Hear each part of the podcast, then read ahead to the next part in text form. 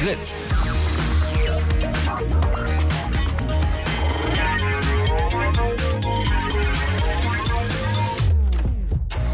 Blue Moon. Die zwei Sprechstunden.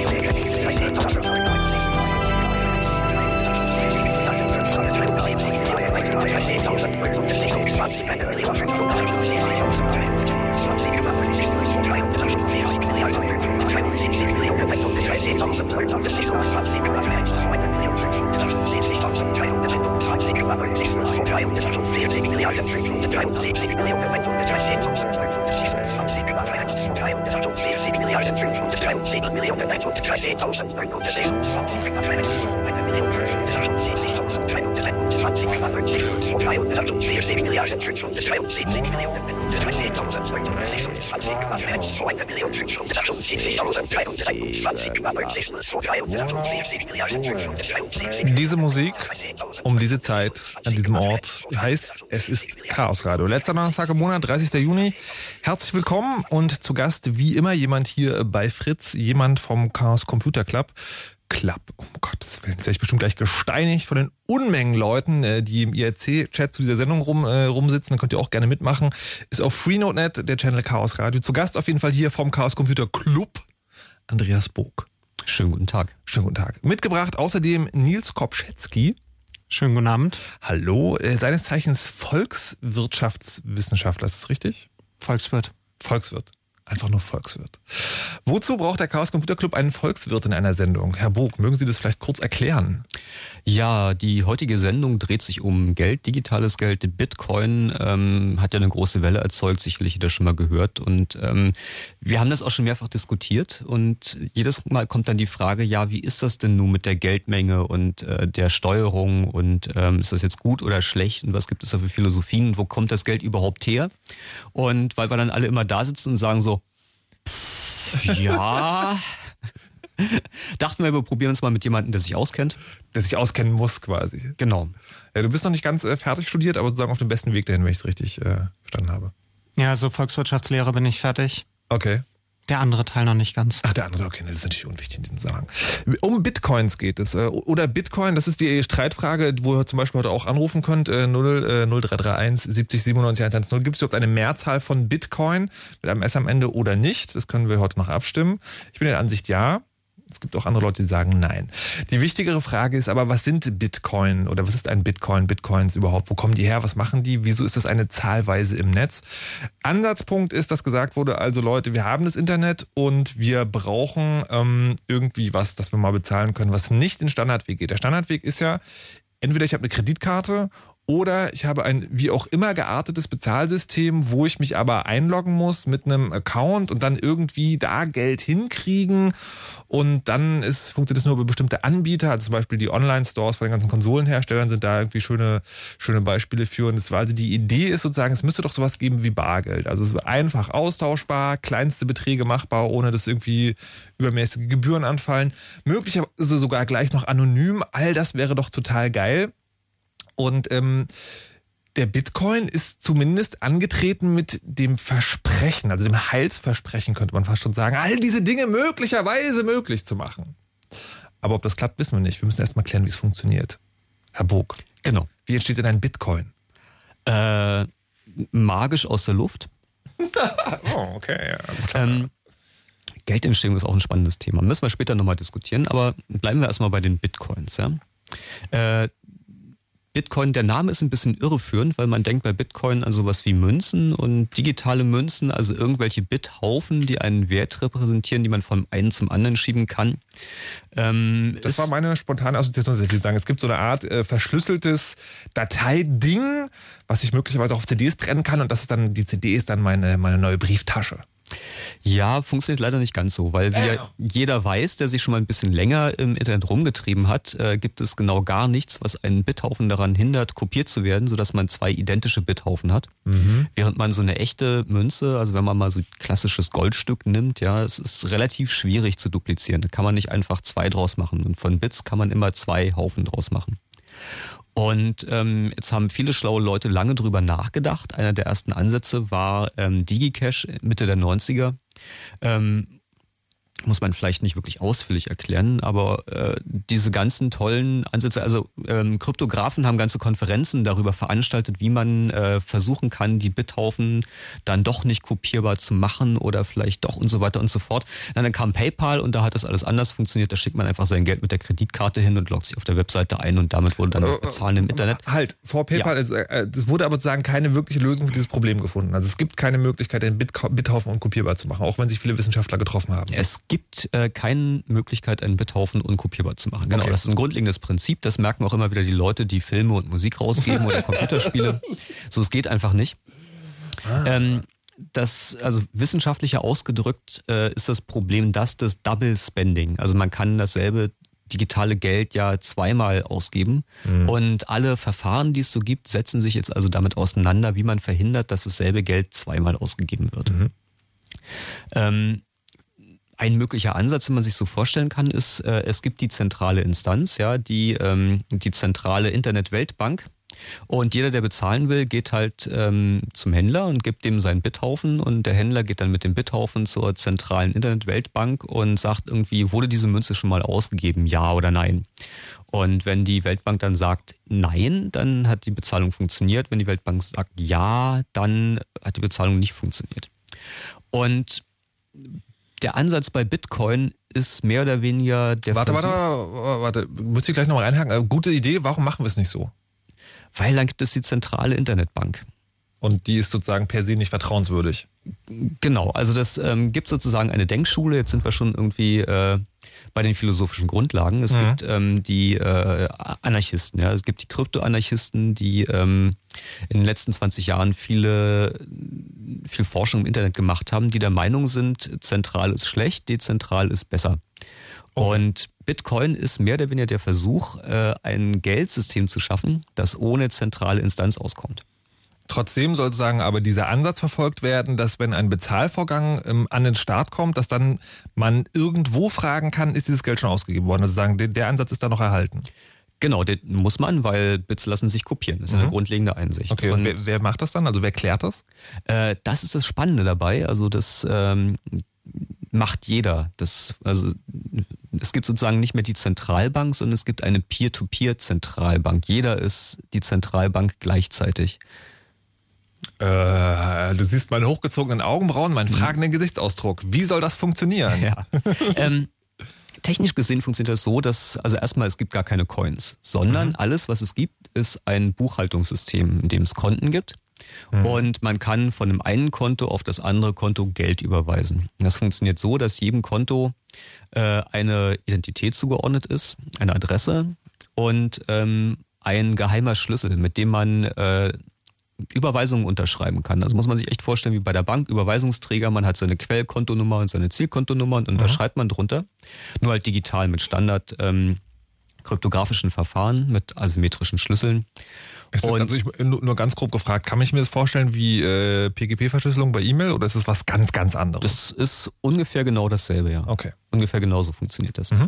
Und jetzt hängen alle Leute, die einen solchen Bitcoin-Client haben, die also Bitcoin-Geld haben, in, einem, in einer großen Peer-to-Peer-Wolke. Ja, genauso wie das mit dem BitTorrent funktioniert, in der großen Wolke, redet jeder mit seinen Nachbarn. Und wenn ich jetzt Geld überweise, dann schicke ich an alle meine Nachbarn äh, quasi eine Kopie dieses ähm, Überweisungsformulars mit meiner Unterschrift drauf. Okay. Und alle Clients haben eine ewige Liste, wo sie sich merken, welche Transaktionen passiert sind und welche nicht. Also eigentlich ein Buchhaltungssystem, wo jeder alle Überweisungen sieht, mehr oder weniger.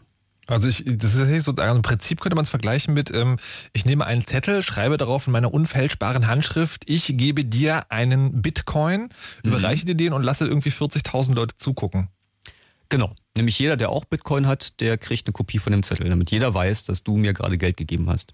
Damit ich weiter Geld geben kann. Jetzt könnte ich ja aber trotzdem hingehen und sagen, ich muss ja nur genug Leute davon überzeugen, dass es äh, Schnickschnack ist und äh, die bestätigen mir das trotzdem und dann habe ich ja doch wieder die Bits kopiert. Ähm, das ist richtig. Und an der Stelle äh, kommt sozusagen die geniale Erfindung, die das System möglich macht. Und zwar ähm, funktioniert das so, dass alle zehn Minuten etwa im Schnitt äh, quasi vom gesamten Netz ein Zeitstempel errechnet wird, wo alle bisher aufgelaufenen Transaktionen zusammengefasst werden, eine Unterschrift drunter, sodass keine Transaktionen entfernt oder hinzugefügt werden können. Und ähm, die Überlegung ist jetzt, diese Unterschrift alle zehn Minuten unter die nächsten Transaktionen, äh, Blocks werden die genannt, also die Unterschrift unter den nächsten Block, die wird so schwierig gemacht, dass das ganze Netz, also alle Leute, die da mit drin hängen, ganz viel rechnen müssen, um diese Unterschrift zu finden. Und wenn jemand eine Transaktion fälschen will, muss er mehr Rechenleistung als der Rest des Netzes aufbringen. Das ist so die zentrale Idee. Aber wenn ich es richtig verstehe, ist es doch so, so, so ein Block ist ja dann sozusagen erst abgeschlossen, wenn diese zehn Minuten rum sind. Ne, das kommt drauf an. Das äh, variiert auch ein bisschen das nächste Mal, wenn jemand eine Unterschrift gefunden hat. Also es wird sozusagen künstlich schwierig gemacht, äh, die Unterschrift für den Block zu erzeugen. Und alle rechnen wie wild rum. Und wenn mal wieder jemand eine Lösung gefunden hat, dann wird der nächste Block erzeugt, wird sozusagen das nächste Stückchen des ewigen Logfiles weitergeschrieben. Aber wenn ich es richtig verstehe, ist es doch so sagen, dass dann, wenn die, wenn die nächste Unterschrift quasi gefunden wurde, dann ist äh, ein, ein Block von Transaktionen in der Vergangenheit dann festgelegt. Genau. Aber bis dahin ist er ja noch änderbar. Also bis jetzt Stempel Bis dahin ist er noch änderbar. Also es dauert immer so ein bisschen, bis die Transaktion wirklich ankommt und jeder das glauben kann, weil es ausreichend ähm, sozusagen verewigt ist. Aber es gibt keine Möglichkeit, sozusagen im laufenden Block Dinge zu fälschen.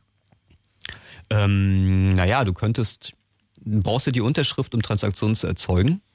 Und wenn du Geld zweimal ausgeben willst, dann musst du die Unterschrift ja wieder verschwinden lassen. Ja, sozusagen einmal überwiesenes Geld, da gibt's ja eine Überweisungsträger dazu. Und wenn ich jetzt äh, zweimal Geld ausgeben will, dann darf diese erste Überweisung nicht mehr im ewigen Logfile auftauchen. Und solange die Unterschrift noch nicht da ist, ähm, habe ich als Empfänger des Geldes keine Garantie dafür, dass es auch wirklich ankommt, dass es wirklich existiert. Dass ah, okay, also man könnte sich das so vorstellen, es gibt diesen Überweisungsvorgang, aber der gilt erst als getätigt, wenn sozusagen diese nächste Unterschrift, also wenn dieser Überweisungsvorgang in so einem Block drin ist, der auch unterschrieben wurde.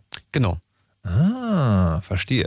Wenn man sich jetzt so ein Bit-Client äh, installiert, dann sieht man das, wenn man so Über Überweisung tätigt. Also das ist ein Programm, äh, vielleicht für alle Leute, die das gar nicht äh, noch nicht ausprobiert haben selber, weil sie es nur gehört haben. Ähm, das ist ein ganz einfaches Programm, das kann man sich ganz einfach runterladen und starten und das funktioniert dann auch sofort. Man kriegt dann so eine kryptische Adresse. Das ist sozusagen seine die eine Bitcoin-Adresse, die man hat, kann man sich beliebig viele von generieren. Und wenn man damit so eine Überweisung tätigt, dann äh, erscheint die Anzahl der Confirmations, die, also der Leute, die das gesehen haben anscheinend. Nee, die Anzahl der Blocks, in Blocks. denen äh, die nachträglich, äh, also seit deiner Überweisung mhm. unterschrieben wurden. Also weil jeder Block enthält sozusagen die Unterschrift für den Block davor mit, die sind aneinander gehängt, wie so eine mhm. Kette. Mhm. Und gibt es eine bestimmte Anzahl, wo man sagt, jetzt wird es vertrauenswürdiger und jetzt, jetzt nicht? Ja, so, das kommt immer darauf an, wie viel Geld man da nimmt. Ja, wenn es irgendwie kleine Beträge gibt, dann ist die erste in der Regel ausreichend, weil niemand die Rechenleistung dafür aufbringt. Wenn es um größere Beträge gibt, dann wartet man vielleicht schon mal fünf bis sechs Blocks. Ach so, das ist tatsächlich so, dass diese Rechenleistung so viel Ener also Energie oder was in Anspruch nimmt, dass es nicht lohnt, für kleine Beträge das anzuwerfen. Ja, für kleine Beträge lohnt sich das nicht. Also es geht dann eher darum, große Beträge. Also man muss sich überlegen, da hängen äh, Zehntausende von Rechnern drin und mhm. man muss mehr Rechenleistung aufwenden, um eine Transaktion zu fälschen. Das tut man nicht für Centbeträge. Okay. Jetzt haben wir schon äh, die ersten Anrufer. Wollen wir gleich mal äh, welche hineinnehmen? Da ist ja. zum Beispiel ähm, der Florian, der aus Recklinghausen anruft und 20 Jahre alt ist. Hallo Florian. Hi, Sch äh, Florian hier. Genau. Und zwar, ich habe eine, ähm, und zwar, mir ist das alles, äh, ah, scheiße. okay, ganz langsam. Hier steht, dass du den Sinn der Bitcoins nicht verstehst. Was genau? genau. Also, wo, wo hört dein Verständnis auf? Also, mein Verständnis hört da auf, äh, in dem sich schon andere Systeme etabliert haben. Also, ich habe schon gerade von PayPal gehört. Und, ähm, also, das kenne ich schon lange. Und damit, das benutze ich auch, das geht ja auch über Amerika, über China, da gibt's ja auch äh, beim Wechsel der Währung eigentlich äh, keine Probleme. Und ich sag mal jetzt, aber da ist mir noch was weiteres noch zu eingefallen. Und zwar, wir sind jetzt in der Zeit, wo die Marktwirtschaft sehr stark ist, in der Zeit von Google, Facebook und wo die alle am, Daten, am Datensammeln sind, ohne uns irgendwie sowas mal zu erzählen. Und wenn da jetzt irgendein so Shop sagt, ja, okay, wir nehmen jetzt diese Bitcoins mal an, äh, da kann er ja nicht, da kann er da kaum Marktforschung da mittreiben. Also deswegen äh, glaube ich ehrlich gesagt nicht, dass sich das irgendwann durchsetzen wird. Die würden dann, wenn überhaupt, dann noch zu PayPal zugreifen, weil das schon viel ausgereifter ist und das äh, und er kann auch äh, PayPal dann weiter auch Marktforschung betreiben. Okay, also ich, ich nehme dem, äh, also ich habe es nicht sozusagen ganz verstanden, nehme aber dem zumindest eine einzelne Frage und das ist die äh, der praktischen Relevanz.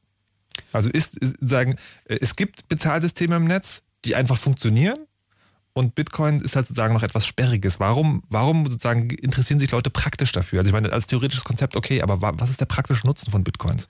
Ähm, also eins der Probleme, das ähm, per Design adressiert werden soll, und das tatsächlich auch Leute betrifft, ist, dass bei PayPal halt die zentrale Instanz PayPal existiert, die mehr oder weniger nach Gutdünken entscheiden kann, ähm, mit wem sie Geschäfte macht und wem nicht. Also wenn man zum Beispiel sich nackig ausziehen und die Bilder dann im Internet verkaufen möchte, dann geht das nicht. Gibt es Leute, PayPal. die sowas tun? Habe ich gehört, ja. Oh mein Gott. Und ähm, ja, auch die Spenden für Wikileaks zum Beispiel wurden von, äh, von PayPal blockiert. Ähm, es gab andere Fälle, wo äh, PayPal einfach gesagt hat, nö, ihr kriegt das Geld jetzt nicht wieder, weil eure Existenz, die glaube ich euch nicht. Also diese Abhängigkeit von einem zentralen Dienstleister, das ist das, was äh, Bitcoin adressieren soll. Das ist tatsächlich auch ein Problem da draußen. Also es geht sozusagen darum, äh, ein, also eigentlich ein System zu schaffen, wo niemand verbieten kann, irgendwas damit zu bezahlen, sondern was sozusagen genau diese, diese Bargeldidee steckt auch dahinter. Genau. Also wenn ich es dir gebe, dann ist es halt sozusagen okay. Gut, jetzt haben wir noch einen Florian dran und ich vermute, dass der auch nicht ganz mit dem Thema was zu tun hat. Wir hören trotzdem mal kurz rein. Florian aus Hohenschönhausen, hallo. Hallöchen. Hier steht was von Facebook. Das hat jetzt aber gar nichts mit Bitcoins zu tun. Naja, doch mehr oder weniger. Und zwar geht es darum. Also ähm, ich wollte bei äh, Facebook Bitcoins aufladen. Nur leider ist das Problem, also nicht nur auf Facebook, sondern auf vielen anderen Seiten, dass man ähm, nicht nur PayPal haben kann, sondern nur mit Kreditkarte diese Bitcoins aufladen kann. Und das ist mein Problem, weil auf Seiten wie Adult Friend Finder und Facebook kann ich ähm, nur ähm, per Kreditkarte aufladen. Und ich habe keine Kreditkarte, ich möchte mir auch keine Kreditkarte holen, weil einfach die Kosten und ähm, die Kosten, die darauf anfallen, viel zu hoch sind. Und ich möchte da nicht in so eine Schuldenfalle tappen. Und ich wollte mal fragen, ähm, wie kann man das umgehen und wirklich ohne eine Kreditkarte diese Bitcoins aufladen? Also mir wäre neu, dass es bei, äh, per Facebook funktioniert. Das ist interessant. Ähm, man kann äh, es gibt verschiedene Märkte, wo man Bitcoins kaufen kann. Zum Beispiel bitmarket.eu ist ein europäischer, der auch äh, Banküberweisungen äh, innerhalb äh, Deutschlands annimmt. Also naja, die Seite selber nicht, sondern die vermittelt sozusagen jemanden, der einen Bitcoins verkauft und da PayPal annimmt oder Banküberweisung annimmt oder SEPA oder SWIFT. Also man braucht keine Kreditkarte dafür. Ich möchte mal kurz fragen, Florian, ich möchte mal ganz kurz fragen, geht es dir wirklich um Bitcoins oder geht es dir um Facebook-Credits? Naja, äh, das sind ja auch diese Online-Punkte und das ist doch eigentlich äh, ein okay. und dasselbe, okay, oder? nee, nee, nee, okay. Dann also ganz wichtiges Missverständnis müssen wir an dieser Stelle klären. Also äh, ich dachte, das ist gleich schon klar geworden. Also Bitcoins ist tatsächlich sozusagen ein ganz bestimmtes Zahlungsmittel. Wir reden heute nicht über die äh, allgemeine virtuelle Währung, sondern über einen ganz bestimmten Ansatz, nämlich den der Bitcoins. Und Facebook-Credits haben damit überhaupt nichts zu tun. Trotzdem die, die Frage, die sozusagen, äh, die sich noch daraus ergibt, die man vielleicht tatsächlich nochmal beantworten könnte, ist, warum ist eine Kreditkarte eigentlich so ein beliebtes Zahlungsmittel? Könnt ihr das beantworten? Also warum, warum ist eine Kreditkarte so allgegenwärtig im Netz und alles andere eher schwierig?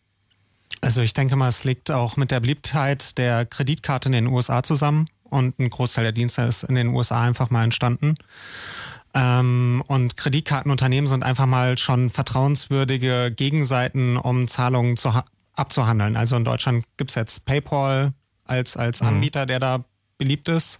Ähm, aber in den USA sind es halt die Kreditkartenunternehmen und die sind um einiges weiter verbreitet als alles andere, was man auch merkt, also dass es dort halt nicht Überweisungen oder Einzugsverfahren so richtig gibt, ähm, sondern halt wirklich alles über Kreditkarte gemacht wird. Es liegt also tatsächlich äh, daran, dass ich, wenn ich als Händler jetzt losgehe und ein Bezahlungssystem an den Start bringen will, dann ist eine Kreditkarten-Company einfach sozusagen ein vertrauenswürdiger Handelspartner für mich. Genau. Sozusagen, der die Risiken minimiert, wenn ich jetzt irgendwie übers Netz zu Geld kommen will. Ja, genau. Die Kreditkartenunternehmen sorgen ja auch, ähm, haben ja auch Betrugsschutz eingebaut und ja. ähnliches. Okay. Der auch ganz schön teuer ist. Also ähm, die, die Tatsache, dass man eigentlich bloß diese 15 Zeichen braucht und noch so ein CVV-Code, um in der Kreditkarte einzukaufen, führt zu relativ hohen Missbrauchsquoten. Mhm. Und diese drei Prozent Gebühren, die man da zahlt, da geht bestimmt ein Prozent für äh, Fraud Detection und Fraud Prevention und ähm, ist mal wieder was passiert, muss man den Kunden sein Geld zurückzahlen drauf. Mhm. Gibt es denn so irgendwie gängige Wege, also mit nicht so eine Kreditkarte zu haben? Also was ich jetzt gerade dachte, es gibt ja Prepaid-Kreditkarten. Ist das so ein Weg, um da so ein bisschen zu umgehen oder? Ja, und man kann anonyme Prepaid-Kreditkarten mit Bitcoin kaufen. Ehrlich? Ja. Ja, okay, aber natürlich wieder vor der Frage, wo kriege ich denn den Bitcoin her? Mit dem ich diese anonyme Prepaid-Kreditkarte bezahle. Ja, na, wie gesagt, man muss einfach jemanden finden, der ihm welche verkauft. Das geht in beliebigen Medien. Es gibt äh, IRC-Channels, es gibt Webseiten. Ähm, oder man kann sie meinen. Das hatten wir, glaube ich, noch nicht erwähnt. Mhm. Ähm, die wir, wir hatten ja das mit den Blogs. Ja, alle zehn Minuten kommt ein Blog dazu zur ewigen Liste. Es wird eine Unterschrift erstellt. Und derjenige, der äh, Nee, andersrum. Dafür muss viel Rechenzeit aufgewendet werden, um diese Blogs zu erzeugen, um diese Unterschrift zu erzeugen. Und um die Leute zu motivieren, das zu tun, bekommt derjenige, der es schafft, diese Unterschrift zu generieren, also dieses schwierige Problem zu lösen, dafür 50 Bitcoin. Die werden einfach aus der Luft erzeugt, die hängen dann da dran, man kann sich sozusagen als Belohnung nochmal 50 Bitcoin anheften. Wait, what? Also ich meine, wir haben also ein Geldsystem. Ja. Und das heißt, und im Geldsystem ist die, ist die Einheit jetzt ein Bitcoin. Mhm. Und immer wenn ich was mache, werden 50 neue erzeugt. Ja, alle zehn Minuten von dem, der äh, den Blog unterschrieben hat. Da, da, da, da habe ich das so eine totale Inflation dann. Da ist ja der Bitcoin einfach nichts wert, weil ich nicht mehr selber so ein Ding ausrechnen kann. Na, spannenderweise ist genau das Gegenteil der Fall, nämlich eine eingebaute Deflation. Ja. Äh, und zwar verringert sich die Menge Bitcoin, die man bekommt für die Unterschrift regelmäßig. Und das ist eine Systemgrenze eingebaut. Es werden nicht mehr als 21 Millionen Bitcoin überhaupt erzeugt. Okay, wir haben hier Einspruch von der Volkswirtseite. Ja, also die Inflation ist eingebaut, aber die ist ähm, relativ langsam. Man muss sich halt auch die Nachfrage anschauen. Die eingebaute Deflation entsteht dadurch, dass ähm, die Maximalmenge an Bitcoin, die erzeugt werden können, also das läuft ähm, grenzwertig an, dadurch, dass halt aktuell nur 50 Bit, immer 50 Bitcoin erzeugt werden. In ein paar Jahren werden immer nur 25 Bitcoin erzeugt und das wird immer weiter halbiert. Mhm. Ähm, dadurch wird das Geldmengenwachstum immer langsamer Mhm. und ähm, läuft dann grenzwertig irgendwie bei 21 Millionen Bitcoins an. Ähm, und Das die, Def die Deflation liegt darin, dass halt real, also Realwährungen wie jetzt Dollar oder Euro weiterhin ähm, weiteren Geldmengenwachstum haben und dadurch ähm, Bitcoin im Verhältnis ähm, immer mehr wert werden, weil die halt nicht in der Geldmenge wachsen. Also, weil der, der Bitcoin selber ist begrenzt. Also, Die 21 Millionen, äh, habt ihr gesagt, äh, gibt's schon, man kann ja irgendwie quasi ausrechnen, wann das soweit sein müsste. Dass es quasi keinen Bitcoin mehr gibt fürs Meinen. Gibt's ein Datum? Müsste in 15 Jahren, das sollte man am besten mal nachgucken. Die Bitcoin-Kalypse? Naja, man Okay. kann ja Bitcoin in acht Dezimalstellen teilen. Also das ist weitaus mehr als unsere Hundertstel Einheiten. Ja, das, das fand ich immer ganz spannend. Es gibt, das ist ja tatsächlich so, das wurde mir auch schon gesagt. Also Bitcoins kann man so sagen, also man kann 0,000001 Bitcoin ausgeben. Wenn ich versucht habe, eine Überweisung über diese Bitcoin zu machen, hieß es immer, ja, das, die Geldmenge ist zu klein, das kostet 0,01 Transaktionskosten. Da musst du dir einen neuen Client runterladen. Die Mindesttransaktionskosten wurden neulich gesenkt. Äh, heißt, was heißt neuen klein? Also einfach eine neue, neue Version der Software? Neue Softwareversion, ja. und dann muss man sozusagen, äh, dann wird das immer wieder angepasst, oder wie? Das wird gelegentlich angepasst, ja. Also du konntest auch schon vorher einfach den Source Code ändern und deine Mindestgebühr senken oder nicht reintun. Man läuft dann halt immer Gefahr, wenn man keine Transaktionskosten, also es ist freiwillig, man kann freiwillig an seine Überweisung eine Transaktionsgebühr ranhängen. Ja. Und derjenige, der den Block berechnet, bekommt die Transaktionsgebühren als zusätzlichen äh, Bonus ausgezahlt. Ah, okay. Und äh, die Transaktionen gehen auch durch, wenn man da nichts dranhängt heutzutage. Und ähm, es ist aber absehbar, dass irgendwann, wenn die Anzahl Transaktionen größer wird, äh, die mit äh, Transaktionsgebühr dran bevorzugt werden, schneller durchgehen. Ah, das ist aber nicht mehr neutral. Nee, aber das ist so, kannst, kannst du bieten, ja. Wer, wer am meisten bietet, dessen Transaktion geht am schnellsten durch. Verstehe, verstehe. Ähm, was mich ja noch jetzt interessiert ist, ist, wer eigentlich dahinter steht. Jetzt wollte ich gerade fragen, ob jemand diese Transaktionskosten verdient, aber das ist anscheinend nicht der Fall, sondern es kriegt jemand, der, der den Block ausrechnet. Aber steckt eigentlich jemand hinter diesem System? Also hat da irgendjemand was jetzt direkt von? Ähm, naja, die Leute, die es erfunden haben, waren natürlich auch die ersten, die beim Bitcoin Mining angefangen haben, also Bitcoin generiert haben. Und die haben jetzt äh, schon durchaus Zehntausende bis Hunderttausende Bitcoin rumzuliegen. Und da haben sie verdient. Aber am aktuell laufenden System, da gibt es sozusagen nicht die zentrale Instanz, die davon profitiert, sondern jeder, der teilnimmt, äh, kann da gleichermaßen von profitieren. Also wenn äh, beim Mining äh, was verdienen oder eine Exchange-Seite aufmachen oder keine Ahnung, Socken verkaufen. Socken verkaufen. Dazu kommen wir dann, würde ich sagen, gleich. Also wir haben jetzt schon mal gehört, Mining, da werden wir noch gleich nochmal genau drüber reden müssen.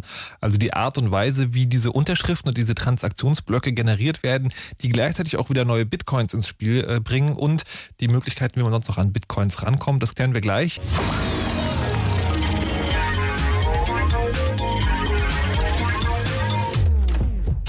Fritz. Blue Moon. Die zwei Sprechstunden. Heute Chaos Radio. Zu Gast beim Chaos Radio Andreas Bog vom Chaos Computer Club. Hallo. Tag. Und Nils Kopschetzky, ein Volkswirt. Hallo. Und den brauchen wir heute, weil es heute um Bitcoins geht. Bitcoins sind eine virtuelle Währung. Na, das ist vielleicht falsch, eine digitale Währung. Das ist, ist die Währung eigentlich virtuell? Kann man das sagen? Nee, eigentlich nicht. Oder doch? Oder doch? Ja, alle Währungen sind virtuell. Alle. Naja, also ich würde sie als virtuelle Währung bezeichnen und die anderen Währungen schon als Realwährung. Okay, dazu kommen wir gleich. Sehr spannend. Äh, Hier wird es, glaube ich, gleich nochmal spannend. Äh, Kurz noch zusammengefasst, was wir in der ersten halben Stunde geklärt haben. Bitcoins sind also eine Währung, die dadurch entsteht, nicht, dass es irgendwo Geldstücke gibt, sondern dass sich viele Leute im Netz darauf einigen, dass bestimmte Transaktionen stattgefunden haben. Und äh, um das sozusagen festzuhalten, diese Transaktionen für jeden verfolgbar zu machen, werden diese in sogenannten Blöcken kodiert und äh, man kann sich im Netz daran beteiligen, diese Blöcke sozusagen zu unterschreiben und jeder, der so eine Unterschrift ausrechnet, bekommt neue Bitcoins. Also ein System, das sich selber Geld generiert, allerdings nur eine endliche Menge, 21 Millionen soll es insgesamt geben, dann ist damit Schluss. Wir hatten übrigens gerade im Chat einen Experten, der gemeint hat, irgendwie, es werden nie 21 Millionen werden, weil es sich ja asymptotisch annähert. Ähm, ist im Prinzip richtig, äh, aber da die Bitcoins ja keine beliebige Auflösung haben, sondern nur acht Nachkommastellen, wird irgendwann ein Punkt erreicht sein, wo sie nicht mehr werden. Und ähm, das wird ungefähr im Jahre 2000, ähm, was war das, 2140, also wir haben noch ein bisschen Zeit, ähm, wird es dann 20.999.999,9769 Bitcoin geben. Jetzt wissen wir es ganz genau. Mhm. Falls ihr dazu eine Frage habt, kann ich euch noch Folgendes empfehlen. Jetzt anrufen. 0331 70 97 110. So, und jetzt hatten wir gerade schon, ich wollte, also die Frage, die ich jetzt eigentlich äh, an Nils stellen wollte, ist, wir haben ein System, das sozusagen äh, darauf basiert, dass Leute gegenseitig unterschreiben, dass Transaktionen stattgefunden haben, wo der Wert also jetzt auf den ersten Blick völlig unklar ist. Und du meinst jetzt gerade schon, äh, Bitcoins, findest du, sind virtuell und anderes Geld ist real. Warum? Also ich würde anderes Geld als real bezeichnen, weil eine Institution, in dem Sinn ein Staat oder eine Zentralbank dahinter steht und ähm, das Geld, was ich in der Hand halte, die Verpflichtung gegenüber diesem Staat oder dieser Zentralbank ist, während ich bei Bitcoin eben keine Entität mehr dahinter stehen habe, sondern ähm, nur diese Datenbank, in dem halt also überhaupt keine Verpflichtungen mehr da sind. Ja, jetzt müssen wir ein bisschen spitzfindig werden. Also früher stand ja auf den Banknoten drauf, dass dem Überbringer eine bestimmte Menge Gold ausgezahlt wird. Ähm, ist ja mittlerweile abgeschafft, also Gold-Backed-Währung gibt es nicht mehr. Also welche Verpflichtung steckt denn da dahinter, die der Staat eingegangen ist oder die Zentralbank, außer mir für meine bunten bedruckten Scheine andere bunte bedruckte Scheine zu geben? Naja, der Staat sagt ja schon, dass das Geld, ähm, dass das das Zahlungsmittel in seinem Land ist. Also man kann seine Steuern damit bezahlen, das macht es real. Zum Beispiel. Okay. Weil, also ich bin der Meinung, dass also auch anderes Geld ist ähm, eigentlich nur deswegen was wert, weil ausreichend viele Leute dran glauben. Da hast du nicht ganz unrecht. Also es liegt schon daran, dass ausreichend ähm, Leute daran glauben, aber das liegt eben daran, dass ähm, Institutionen dahinter stehen, die halt sagen, ähm, dass dieses Geld etwas wert ist, während bei Bitcoin eben die Datenbank dahinter steht ähm, natürlich gibt es jetzt Leute, die glauben, dass Bitcoin etwas wert ist, auch im Wechsel zu anderen, also zu Realwährungen wie dem Dollar oder dem Euro. Ähm, sonst gäbe es diese Exchanges nicht. Ähm, aber trotzdem denke ich, dass es keine Realwährung ist, weil halt diese Institution dahinter fehlt.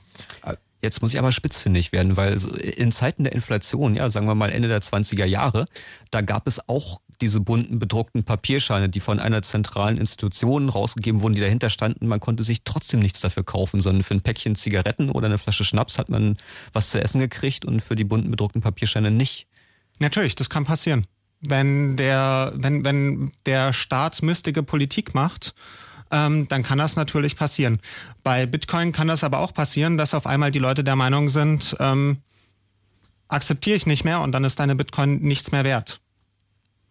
Ja klar, aber das macht es halt für mich genauso real oder irreal wie äh, äh, sogenanntes echtes Geld. Also ja, wie gesagt, für mich ist halt der große Unterschied, dass die Institution dahinter steht.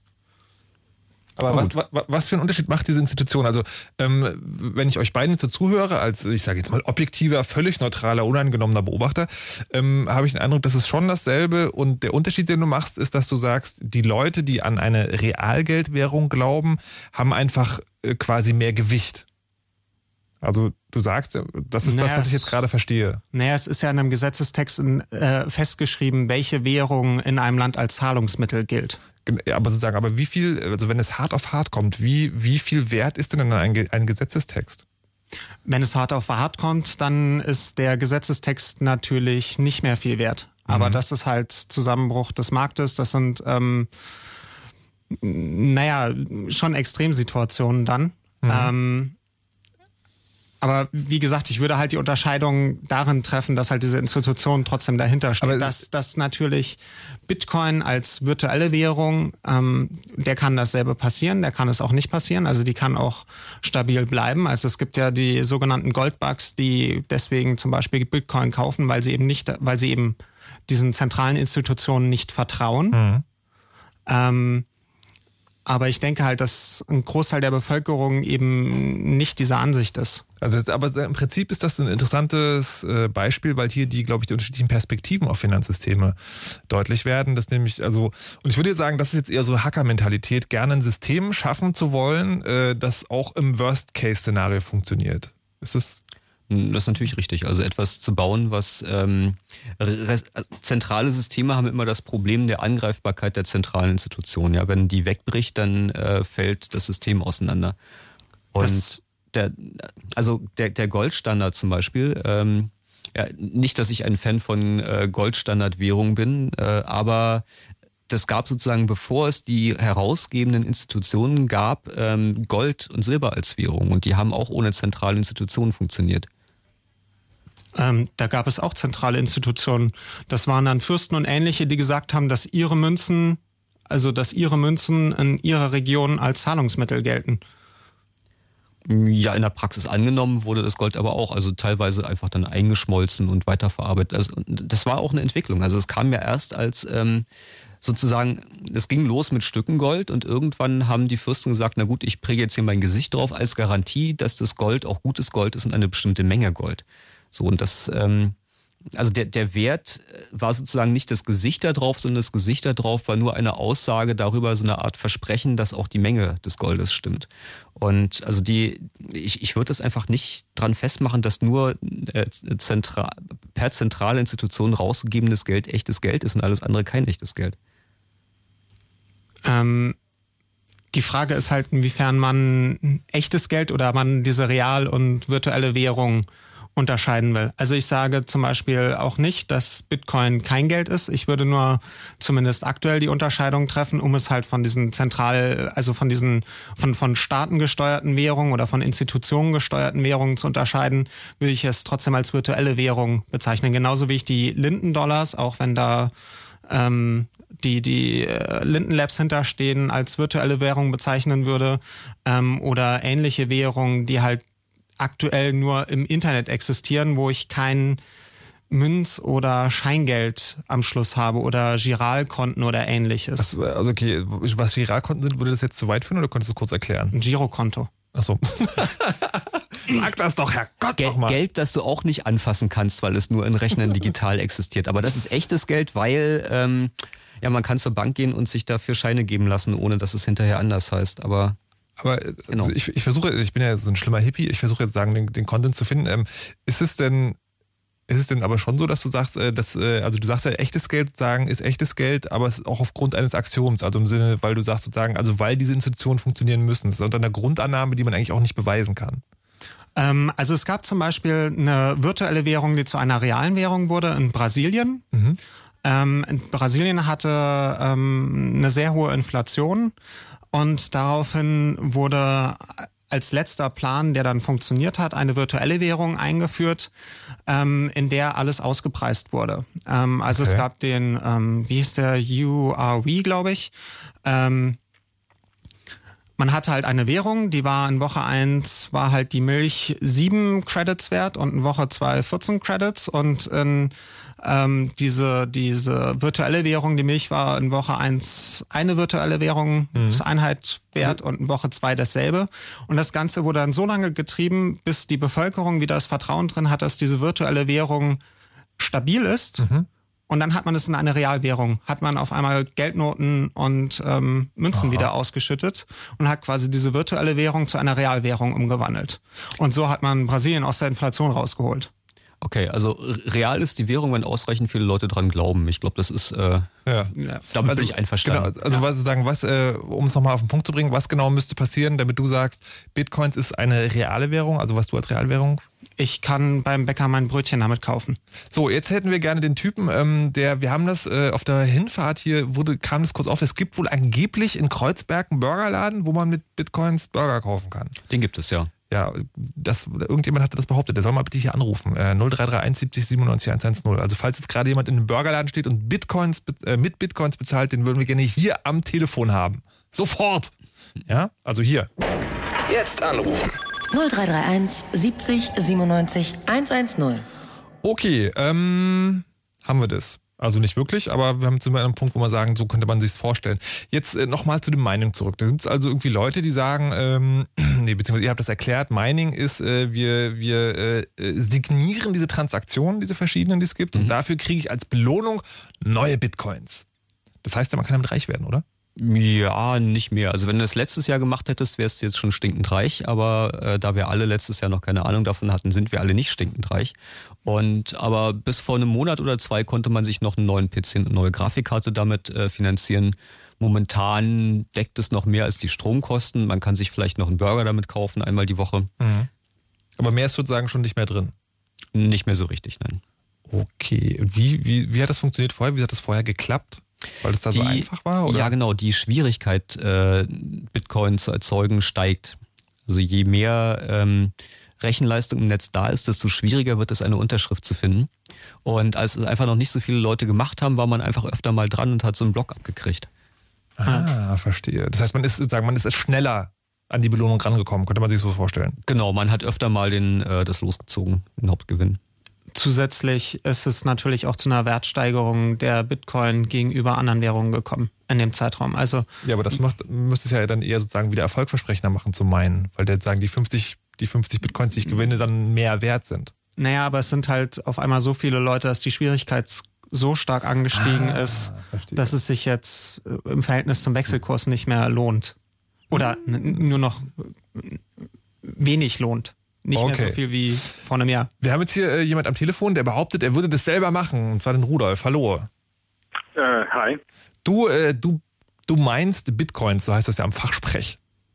Ja, das mache ich. Womit? Äh, mit dem PC, mit einer Grafikkarte. 5850.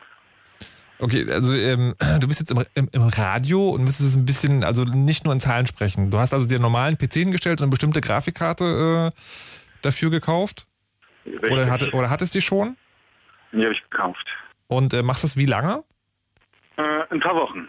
Seit ein paar Wochen. Und hast schon wie viel damit verdient? Um, sieben, sieben bis acht Bitcoins.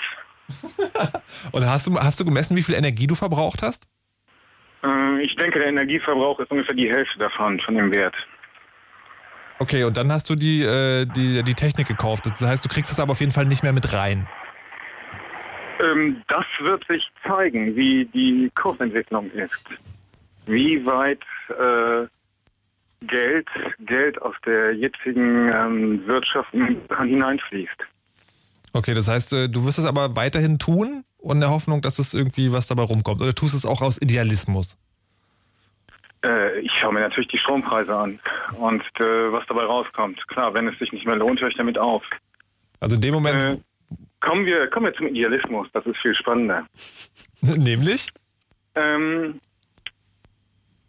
ich habe mich in den letzten Monaten und so mal damit beschäftigt, wie unser äh, Geldsystem Euro und so weiter aufgebaut ist. Und ähm, nun, äh, das ist ein, ich bin ein bisschen nervös, also ähm, dieses Geldsystem, was wir haben, pumpt, pumpt unsere Arbeitskraft und unseren Besitz von unten nach oben in die Hände von äh, Bankern und anderen reichen Leuten. Das kann man ähm, sehr leicht feststellen, wenn man ein bisschen tiefer eindringt in die Materie. Bist du noch dran? Ja, ja, wir, ja, wir, wir, ja, ja. wir fragen uns so gerade sagen, worauf du hinaus willst. Äh, Bitcoin ist der absolute Gegenentwurf dazu. Inwiefern? Bitcoin. Bitcoin ist äh, die Bedrohung für das Bankensystem, die ähm, File-Sharing für die Unterhaltungsindustrie gewesen ist. Okay, und wie kommst du zu diesem kühnen Schluss? Ähm, naja, das steckt noch alles in den Kinderschuhen, aber die äh, Eigenschaften von Bitcoin sind ähm, mein Gott, bin ich nervös. Unglaublich. okay, Rudolf, äh, dann äh, würde ich sagen, ich, ich verstehe das sehr gut, ähm, aber der, der Punkt ist ja klar geworden. Ähm, Bitcoin eine Bedrohung für das Bankensystem. Ähm, Andreas, ja? Ist es, ist es auch einer der Pläne, die dahinter stecken? Also ich glaube, äh, zumindest ein Teil der Leute, die das initiiert haben, sehen das ganz genauso und es ist ihre erklärte Mission, äh, dieses Bankensystem äh, mal ein bisschen in die Schranken zu weisen, Schrägstrich vom Planeten zu entsorgen. Ob das so realistisch ist, da gibt's geteilte Meinungen. Also auf jeden Fall ist, ist das der Ansatz, der dahinter steckt. Keine zentrale Instanz mehr, keine zentrale Macht mehr. Ja, aber ich meine, das ist ja sagen, es ist ja ganz schön, dieses, dieses Bitcoin-System äh, jetzt irgendwie so ähm, also als, als Experiment sehe ich das eigentlich eher sozusagen als Versuchsanstalt und möglicherweise auch äh, neben, also eine Möglichkeit, um Dinge zu bezahlen. Aber es ist, kann das, also gibt es da wirklich einen Hebel, wo so ein System tatsächlich das Bankensystem beeinflussen kann überhaupt? Naja, man darf nicht vergessen, dass ungefähr 30 Prozent der Weltwirtschaft Schattenwirtschaft sind. Das heißt, die sowieso schon ähm, mehr oder weniger an den offiziellen Kanälen vorbeifließen. Und ähm, die momentan noch irgendwie Geldwäsche nennt man das, glaube ich, durch dieses Bankensystem durchgeschleust werden, mehr oder weniger. Und da ist natürlich eine Menge Umsatz dahinter, da ist eine Menge Potenzial dahinter, die äh, dafür sorgen könnten, dass so ein System abhebt. Du meinst also, die bösen Leute TM sorgen dafür, dass es einfach zur Realität wird? Das ist jetzt, ähm, da muss man, glaube ich, weiter ausholen. Man könnte erstmal sagen, im Prinzip ja. Ähm, ob das jetzt die bösen Leute sind oder die guten Leute sind, hängt ein bisschen vom Standpunkt ab. Es gibt auch Leute, die sagen, naja, wenn man das mit den Drogen endlich mal legalisieren würde, dann gibt es nicht so viele böse Leute, die sich darum kümmern würden. Ähm, es gibt natürlich genauso die Anarchisten, die sagen, auch Staaten sind scheiße und irgendwie dann ähm, kann man das mit den Steuerzahlen auch gleich bleiben lassen. Dann gibt es andere, die sagen, ob ich jetzt irgendwie Bitcoin oder Euro, Steuern sind Steuern, das wird schon funktionieren. Mhm. Äh, die Bundesregierung hat ja auch gleich einen Vorstoß gemacht, ein neues Gesetz vorgelegt, dass also das Umtauschen von, ähm, ich benutze jetzt mal die Terminologie, Realwährungen gegen virtuelle Währungen auf jeden Fall anzeigepflichtig ist. Also wenn man jemanden Bitcoin verkauft, so der Gesetzesvorschlag, dann soll man ab sofort seine Identität feststellen müssen dann wäre das ganze System so ein bisschen hinfällig, oder? Ja, nicht unbedingt. Also es hat ja nach wie vor interessante wirtschaftliche Aspekte. Also Teil des Experiments ist auch äh, das, was passiert, wenn man eine Währung nimmt mit, äh, mit ohne Geldmengensteuerung. Also wo die Geldmenge von vornherein festgelegt ist und nicht jemand an der Stellschraube drehen kann. Okay, was Geldmengensteuerung ist, dazu will ich dann später gerne nochmal kommen. Jetzt haben wir Dennis am Start. Äh, Dennis ist auch ein sogenannter Miner. Hallo. Hallo, der das äh, mehr oder weniger professionell betreibt, wenn ich das richtig verstanden habe? Hm, ja, ich habe mich halt reingestürzt vor ein paar Wochen in das Thema und äh, habe auch irgendwie mir ein paar Grafikkarten besorgt und bin auch am Meinen, aber ich habe... Wait, wait, wait, ein paar Grafikkarten? Naja, eine Handvoll. Kannst du zwar kurz beschreiben, wie dein Mining Pool, also sagen, du hast so eine Art Rechnerpark dann irgendwie zu Hause rumzustehen, oder wie sieht das aus? Eigentlich nur zwei Rechner, aber das sind in, in einem Rechner sind drei Karten, in dem anderen sind zwei Karten. Okay, und die rechnen jetzt Tag und Nacht an diesem Bitcoin-Ding rum? Die rechnen gerade Tag und Nacht rum und jetzt wieder ein bisschen besser, weil gerade so schön kühl ist. Gestern war nicht so gut. Hast du denn, äh, jetzt haben wir gerade äh, hier von Rudolf gehört, der hat irgendwie so äh, seit ein paar Wochen dabei, macht irgendwie so acht Bitcoins im Monat. Wie viel ist bei dir schon rumgekommen? Na, weil meine Hardwarebestellung so lange gedauert hat, ist da noch nicht so viel rumgekommen, aber insgesamt habe ich schon, glaube ich, ca. 40 oder so. Und äh, du hast jetzt wie viel Geld für das System erstmal auf den Tisch gelegt? Vierstellig. Vierstellig? Viel zu viel. Äh, okay, so ein Bitcoin steht heute irgendwie bei was, 18 Dollar? Ja, ja, also ich äh, habe auch danach noch Nutzen für den Rechner. Ich hatte noch nie einen PC, ich bin Mac-Typ und äh, habe ich endlich mal einen, einen, dicken PC. Also auf jeden Fall kannst du dann irgendwie äh, Battlefield gut spielen, falls es Zum Beispiel, ja. Ähm, aber was hat dich denn dazu getrieben, einen vierstelligen Betrag dafür auszugeben? Also ich meine, okay, vierstellig, jetzt ein guter Rechner kostet immer vierstellig, kann man sagen, aber trotzdem, ähm, warum hast du jetzt sozusagen für, für Mining so viel Geld ausgegeben? Na, weil erstens... Äh, ich schon immer irgendwie so mit diesem Kryptokram Sachen berechnen irgendwie oder Grafikkarten auch zum Rechnen einsetzen. Also es hat mir schon immer Spaß gemacht. Auch das gibt dieses Distributed Net, wo man Hashes berechnen muss, um zu zeigen, wie schnell irgendwie hier so ein ähm, RSA-Krypto geknackt wird, da habe ich früher auch schon mitgemacht, irgendwann nicht mehr, weil es halt zu viel Strom gekostet hat, man wird ja auch schlauer. Und bei den Bitcoins, weil man ja doch so einen gewissen Gegenwert kriegt, bin ich sozusagen wieder eingestiegen. Und an sich finde ich das Konzept mit dieser Währung, die halt äh, instant irgendwie Überweisung stattfinden und so weiter, äh, finde ich unterstützenswert. Jetzt äh, hast du, das ist, du betreibst sozusagen schon, schon äh, richtig mit Plan, hast du mal gemessen, wie viel Strom das kostet, wenn du deinen Rechner so laufen lässt oder berechnet einfach?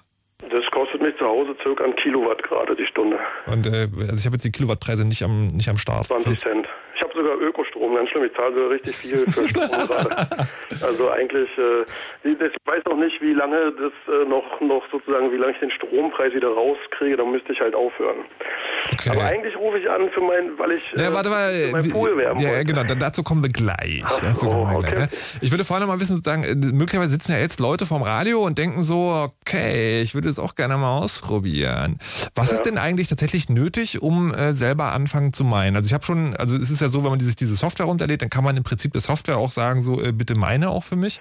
Na, Aber das die, ist, ist die aktuelle Software, also diese originale Bitcoin-Software, die auch alle haben, weil das sozusagen das verteilte Wissen ist, das ist ja da drin, die auch äh, Sachen festlegen, die unterstützt ja seit der, also mit der neuesten Version, man kann mit der nicht mehr äh, generieren, Bitcoins generieren. Das haben die abgeschaltet, weil die Software nur die CPU benutzt und das war einfach nicht effektiv. Deswegen, das gibt es einfach in der aktuellen Software gar nicht mehr.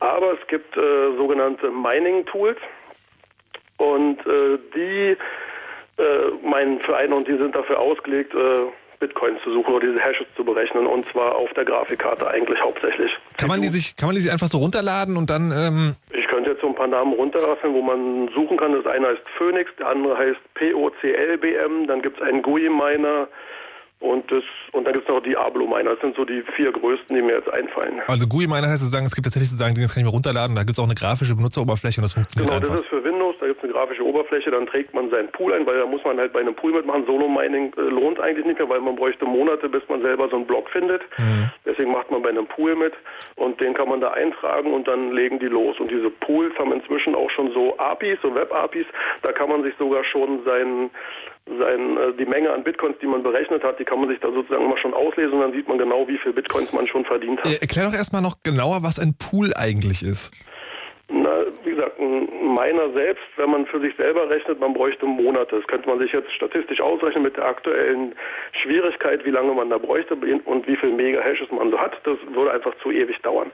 Deswegen tun sich ganz viele Leute zusammen. Bei den großen Pools sind es bis zu 10.000 Leute und mehr die halt diesen Hash suchen und irgendeiner findet den dann und weil die das halt gemeinschaftlich gemacht haben, äh, wird es durch alle aufgeteilt. Dann wird aber noch gemessen, manche haben ja mehr mitgemacht, die haben dickere Grafikkarten, manche haben ein bisschen weniger mitgemacht und es wird sozusagen proportional auf alle verteilt. Da gibt es auch noch so ein bisschen andere Verfahren, weil man da wohl irgendwie schummeln kann. Die teilen ein bisschen anders auf, aber so im Großen und Ganzen ist diese proportionale Aufteilung ist das, was gang und gäbe ist. So, und dafür wolltest du jetzt Werbung machen, weil du selber so einen Pool aufgemacht hast. Dafür wollte ich ein bisschen Werbung machen, weil ich habe einen Pool aufgemacht vor zwei Tagen mit drei Freunden. Der heißt äh, btcmp.com, also www.btc.com. wir sind noch ganz klein, da dauert es noch eine Weile, bis man einen Blog findet. Aber weil wir so klein sind, sind wir, ähm, wir können die Miner schneller mit neuer Arbeit versorgen, was die großen Pools, die sind da teilweise ein bisschen hinterher. Und man will ja nicht für einen Block rechnen, der schon längst wieder durch den nächsten Block überholt wurde. Deswegen haben die großen Pooler eigentlich ein bisschen Nachteil. Und man will auch nicht, das kann der Andreas vielleicht noch erklären, dass so ein Pool mehr als 50 Prozent des gesamten Hashing-Powers hat, weil dann könnte er sozusagen die, die Bitcoin-Macht übernehmen. Das will man eigentlich auch verhindern. Das heißt, sozusagen, das heißt, man will auch, äh, man, also ich mal kurz das um runterzubrechen, man will also jetzt sagen, viele kleine Pools lieber Eigentlich- als einen großen. Eigentlich schon, ja. Was, sag, was sagst du denn, was ist eine gute Poolgröße? Also wie viele Leute sollen da mitmachen?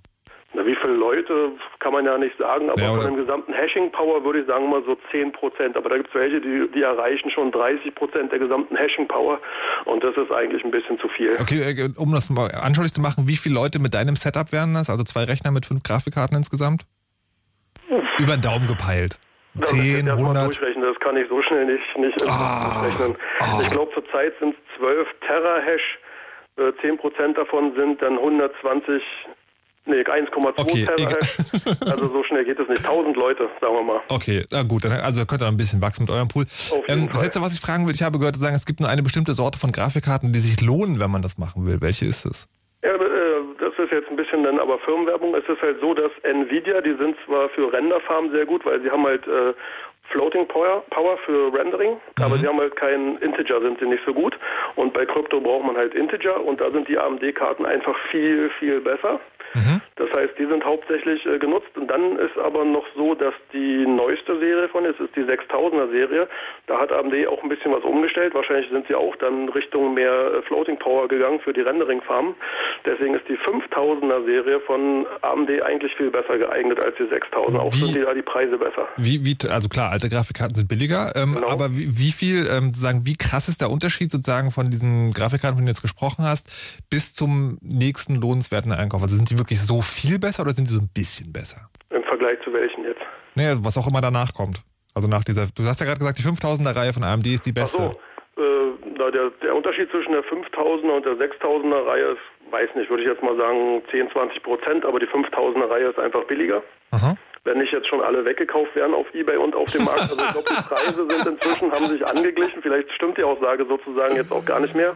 Okay. Aber der Unterschied zu Nvidia ist, würde ich fast sagen, 1 zu 8 oder so. Also Und, und, und eine, dicke, eine dicke CPU zu haben, also einfach einen dicken Prozessor, hilft da überhaupt gar nicht. überhaupt gar nicht, nee. Also ich Okay. habe zu Hause drei Karten und die kleinste CPU, die ich kriegen konnte und die kann das locker abarbeiten. Die ist irgendwie bei 2-3 Prozent Last. Also CPU wird überhaupt gar nicht mehr benötigt. Alles klar, so kann's gehen. Die arme CPU, ganz arbeitslos. Dennis, Ja. vielen Dank Ja, danke und viel auch. Spaß beim Meinen. Jo, danke. Bis Tschüss. dann, tschüss. Ich habe gerade mal nachgeguckt, ähm, die 5800er Serie, also die 58XX, die sind ausverkauft, die gibt's nicht mehr. Also da habe ich vor vier Wochen noch für 150 Euro so eine Karte geschossen Ja. und mittlerweile komplett vom Markt weg. Das ist ja unglaublich.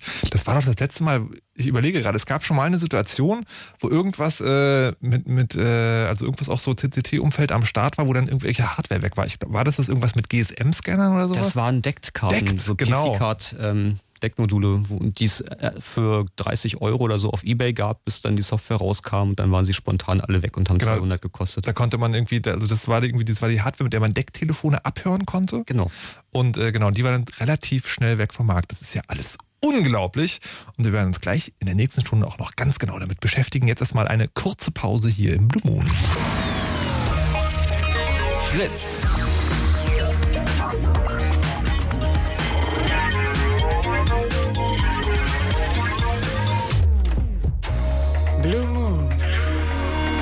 Zwei Sprechstunden.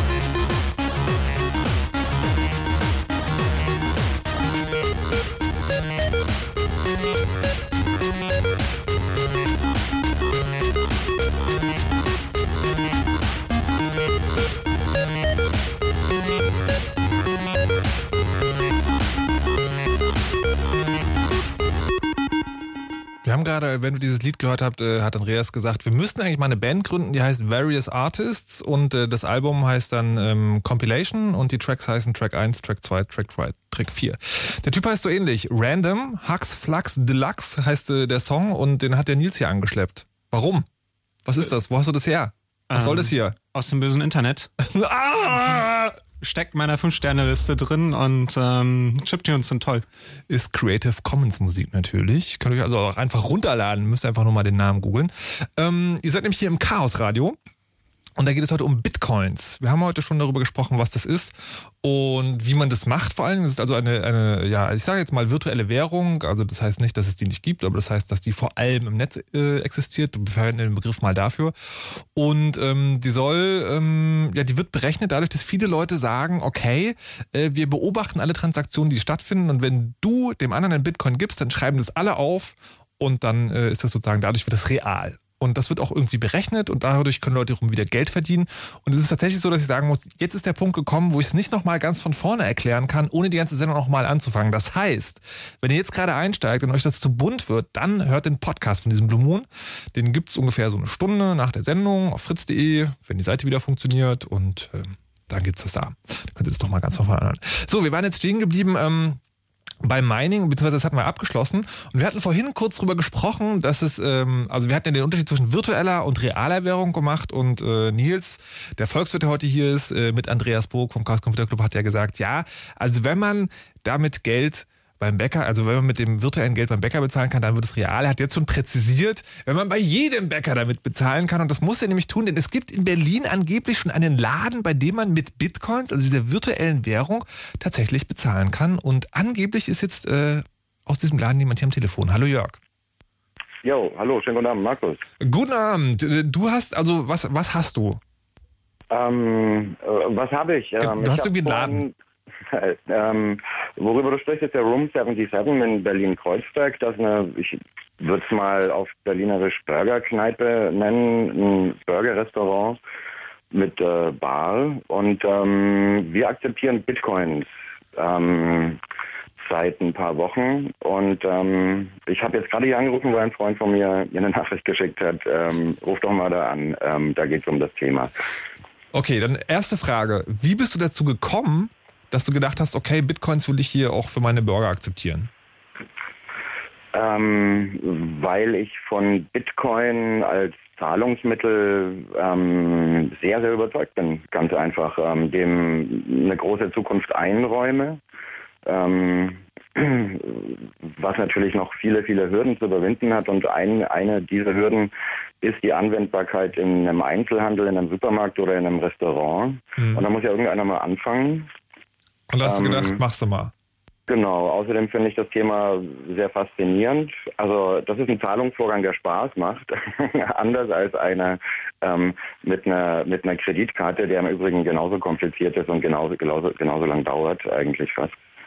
Ähm, ja, das waren so die Gründe, warum wir dachten, wir nehmen mal gern Bitcoins an. Außerdem erspart es ähm, unangenehme Gebühren ähm, und ja, von der Sicherheit von Kreditkartensystemen muss ich jetzt, glaube ich, ähm, als Gastronom auf dem Chaos-Radio nicht anfangen äh, zu referieren, aber von der Sicherheit von Bitcoin bin ich doch relativ überzeugt. Aber äh, da darf ich trotzdem mal fragen, sozusagen, du unterstützt das System schon auch aus dem ideellen Gedanken. Das heißt, du würdest im Zweifel auch in Kauf nehmen, dass es möglicherweise mal einen Verlust gibt, aber du wolltest einfach mal diese Idee unterstützen. Ähm, ja, ähm, Verlustrisiko hält sich in Grenzen, weil ich kann ja den Bitcoin mehr oder weniger tagesaktuell, wenn ich will, stundenaktuell ähm, auch ähm, wieder in Dollars oder Euros eintraden. Auf der einen Seite. Ähm, und auf der anderen Seite sind die Umsätze in Bitcoin, die wir machen, noch so gering, dass ich auch allein daher, von daher, Okay, da- dass das Risiko in Grenzen hält. Aber kommen wir mal zum ganz praktischen Ansatz. Äh, Wie, wie berechnest du den Preis eines Burgers? Also kostet er bei dir eine, eine feste Bitcoin-Menge oder guckst du in dem Moment, wo ich den Burger kaufe, nach, wie viel der Bitcoin gerade in Euro wert ist und rechnest das dann in dem Moment um? Ähm, nö. Wir haben im Moment einen äh, von mir willkürlich festgelegten ähm, äh, Tauschwert, Ja. Der, der gerade bei ähm, 15,50 Euro pro Bitcoin liegt. Ähm, das ist sehr günstig für jemanden, der seine Zeche in Bitcoin bezahlen will. Ähm, und das tun wir ja, weil ein gewisser eine gewisse ideelle Motivation dahinter steckt, das Ganze zu unterstützen, zu fördern, selber damit experimentieren zu wollen. Und ähm, wie gesagt, die Umsätze sich so in Grenzen halten, dass ich sagen ja. kann, ähm, dafür äh, nehme ich das okay, so geringen was, was, im Moment in Kauf. Was kostet denn gerade ein Burger da? In Euros oder in Bitcoin? Nee, in Bitcoins. Es ist ganz ehrlich so, dass ich die Preise in Euro im Kopf habe und eine Rechnung am Ende in, in Bitcoin umrechne. Na, so ist das. Also es ist einfach so, dass... Ähm, okay, also du, du sagst einfach sogar 50 50 ist sozusagen ist Bitcoin wert und dann rechnest du aus irgendwie bla bla bla, das kostet halt irgendwie jetzt 13,20 Euro und dann ist das irgendwie 0, bla bla bla Bitcoins. Genau. So dann, was wir uns gefragt haben, als wir es zum ersten Mal gehört haben, ist, wie machst du das denn eigentlich? Weil so eine Bitcoin-Transaktion ist ja nicht instantan, sondern bevor die, äh, also bevor die sozusagen real oder echt wird, muss die, muss die ja sozusagen von anderen Teilnehmern im Netz bestätigt werden. Wie läuft der Bezahlvorgang bei euch ab? Ähm, ich würde mal so sagen, ich warte auf gar keinen Fall, bis ich die sieben Bestätigungen aus dem Netz habe, bevor ich den Gast gehen lasse. Mhm. ähm, mir ist bewusst, was für ein unheimlich großer Aufwand es wäre, mich jetzt zu täuschen wegen 0,8 oder 2, Bit Bitcoins mhm. ähm, und was man da für eine Infrastruktur aufbauen müsste, hat, hat, auch noch keiner gesehen, dass sowas passiert ist. Ich äh, sage eigentlich, wenn ich die, äh, die Bitcoin-Zahlen in meinem Client sehe oder sie in der Blockchain ähm, finden kann, ähm, auch noch unter den unbestätigten Transaktionen, dann ist der Zahlvorgang für mich erledigt. Jetzt ist es ja so. Ähm Und es, es, ist auch immer angekommen. Also es war noch nie so, dass das dann irgendwie nach fünf Bestätigungen auf einmal nicht real geworden wäre. Wie ist es denn, äh, also, welche Art und Weise passiert das? Bringen dann Leute ihre Laptops mit? Das ist unterschiedlich.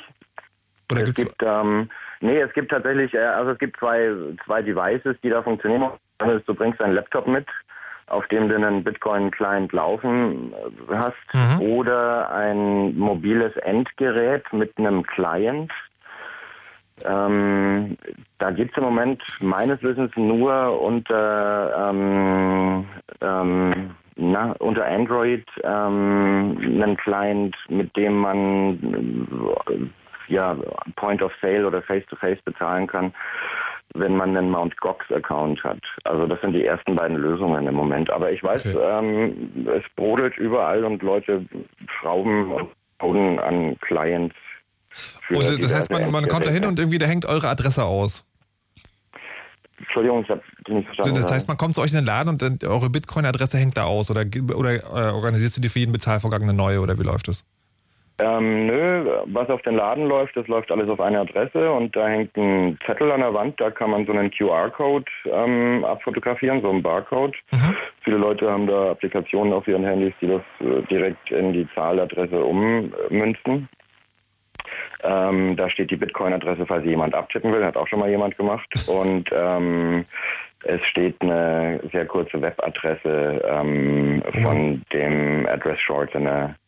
Die kann man kurz, wenn man ein, ein, mobiles Endgerät hat, einfach kurz im Webbrowser tippen und dann die Zahladresse daraus kopieren. Okay. Das sind die drei Möglichkeiten, die wir da bislang gefunden haben, die am besten funktionieren. Also, wenn ihr irgendwie schon Bitcoins am Start habt und äh, die mal in Burger investieren wollt, könnt ihr, wie heißt der Laden? Das ist der Room 77 in äh, Kreuzberg auf dem Gräfekiez, Gräfestraße 77. Könnt ihr mal gucken gehen. Da kann man schon mit Bitcoins bezahlen. Jetzt habe ich Hunger auf Burger. Sehr gut. Vielen Dank. Vielen Dank euch. Bis dann. Tschüss. So, tja, Nils. Siehst du mal. Bald ist es reales Geld. Ein Burger kann man damit schon bezahlen. Sehr schön. So, jetzt haben wir gleich noch einen weiteren Anruf, nämlich den Paul. Hallo, Paul. Ja, hallo. Der hat äh, eine ganz klassische Frage, eine klassische Börsenfrage. Soll man Bitcoins jetzt oder später verkaufen? Genau, das wie kommt, ist meine, wie, meine viel, Frage. Wie viele hab, Bitcoins hast du denn? Ähm, jetzt auf dem Konto oder insgesamt gemeint? Ja, insgesamt, du. Insgesamt habe ich seit sechs Wochen 75 Bitcoins gemeint. Wo, wo hast du die her? Ähm, ja, ich habe mich halt, ähm, ich habe mir einen Rechner gekauft. Also mhm. erstmal habe ich meinen benutzt mit meiner mhm. ganz alten Grafikkarte. Da habe ich halt vor sechs Wochen ähm, ziemlich wenig ähm, Profit rausgeschlagen, weil da der ähm, Bitcoin-Kurs noch sehr weit unten war, irgendwie bei 5 US-Dollar pro ähm, Bitcoin. Mhm. Und dann hat mich ein Kumpel halt auf die Idee gebracht, irgendwie ähm, ein paar Grafikkarten einzukaufen. Dann habe ich mir halt erst eine gekauft, dann eine zweite. Dann vor drei Wochen nochmal drei Stück. Leute, ihr seid verrückt! Nein, nein. Okay, nein, okay, nein. Naja, ich meine, überleg also, dir das, also wenn das so mit für einen Außenstehenden ähm, klingt das schon ein bisschen verrückt, aber ähm, es hat sich jetzt schon fast ähm, rentiert. Also das heißt, in ein bis zwei Wochen habe ich dann einen Computer mit sechs Grafikkarten und ein super Mainboard for free. Ja, aber nur, wenn du zum richtigen Zeitpunkt deine Bitcoins in äh, sozusagen anderes Geld umwandelst, Ja, richtig? genau, Und, das also- ist, und das, darauf bezieht sich jetzt auch deine Frage, sozusagen, wann ist ein guter Zeitpunkt zu verkaufen? Genau. Warum, äh, warum machst du es nicht einfach jetzt? Also du hast jetzt 75, der Kurs steht bei 18 Dollar, das ist doch schon irgendwie ordentlich Geld. Ja, ja genau. Also ich habe halt diese 32 Bitcoins. Ich habe mir irgendwie ähm, gedacht, 10 behalte ich auf jeden Fall immer. Okay. Das heißt, ähm, ich weiß nicht, ob diese... Ähm, Warum nicht 23? Weil 10 damals für plausibel Okay, verstehe. Ja, und ähm, weil das, das Ding ist halt, ähm, in den letzten Wochen war, ist der Wert halt von 5 US-Dollar irgendwie auf 8, auf 9, dann auf 15, auf 20 und dann bis 30,6 US-Dollar. Also das sind so 20 ähm, Euro pro Bitcoin Gesundheit! So, und äh, ähm, gestiegen und das ist halt das Ding. Ähm, das ist halt sehr schwankend. In der, in der letzten Woche ähm, ist er so immer so auf 17, 18 geblieben und deswegen wollte ich halt fragen, ob man verkaufen sollte oder nicht oder was eure Meinung dazu ist. also ich habe dazu keine Meinung. Äh, was sagt Andreas? Uh, disclaimer, please always do your own due diligence and consult your financial advisor. We own some bitcoins. Never invest unless you can afford to lose your entire investment. Nachdem der Disclaimer durch ist. Ähm, ja, äh, es ist ein bisschen schwierig zu sagen. Ähm, tendenziell ist mein Bauchgefühl, dass der Wert erstmal eine Weile stabil bleibt. Also es sieht gerade so aus, als würde der Ja. Kurs ganz, ganz langsam fallen, aber es gibt momentan viele Leute, die äh, eher ein Interesse daran haben, dass Bitcoin eine stabile Währung bleibt, als dass sie kurzfristig Gewinne realisieren wollen.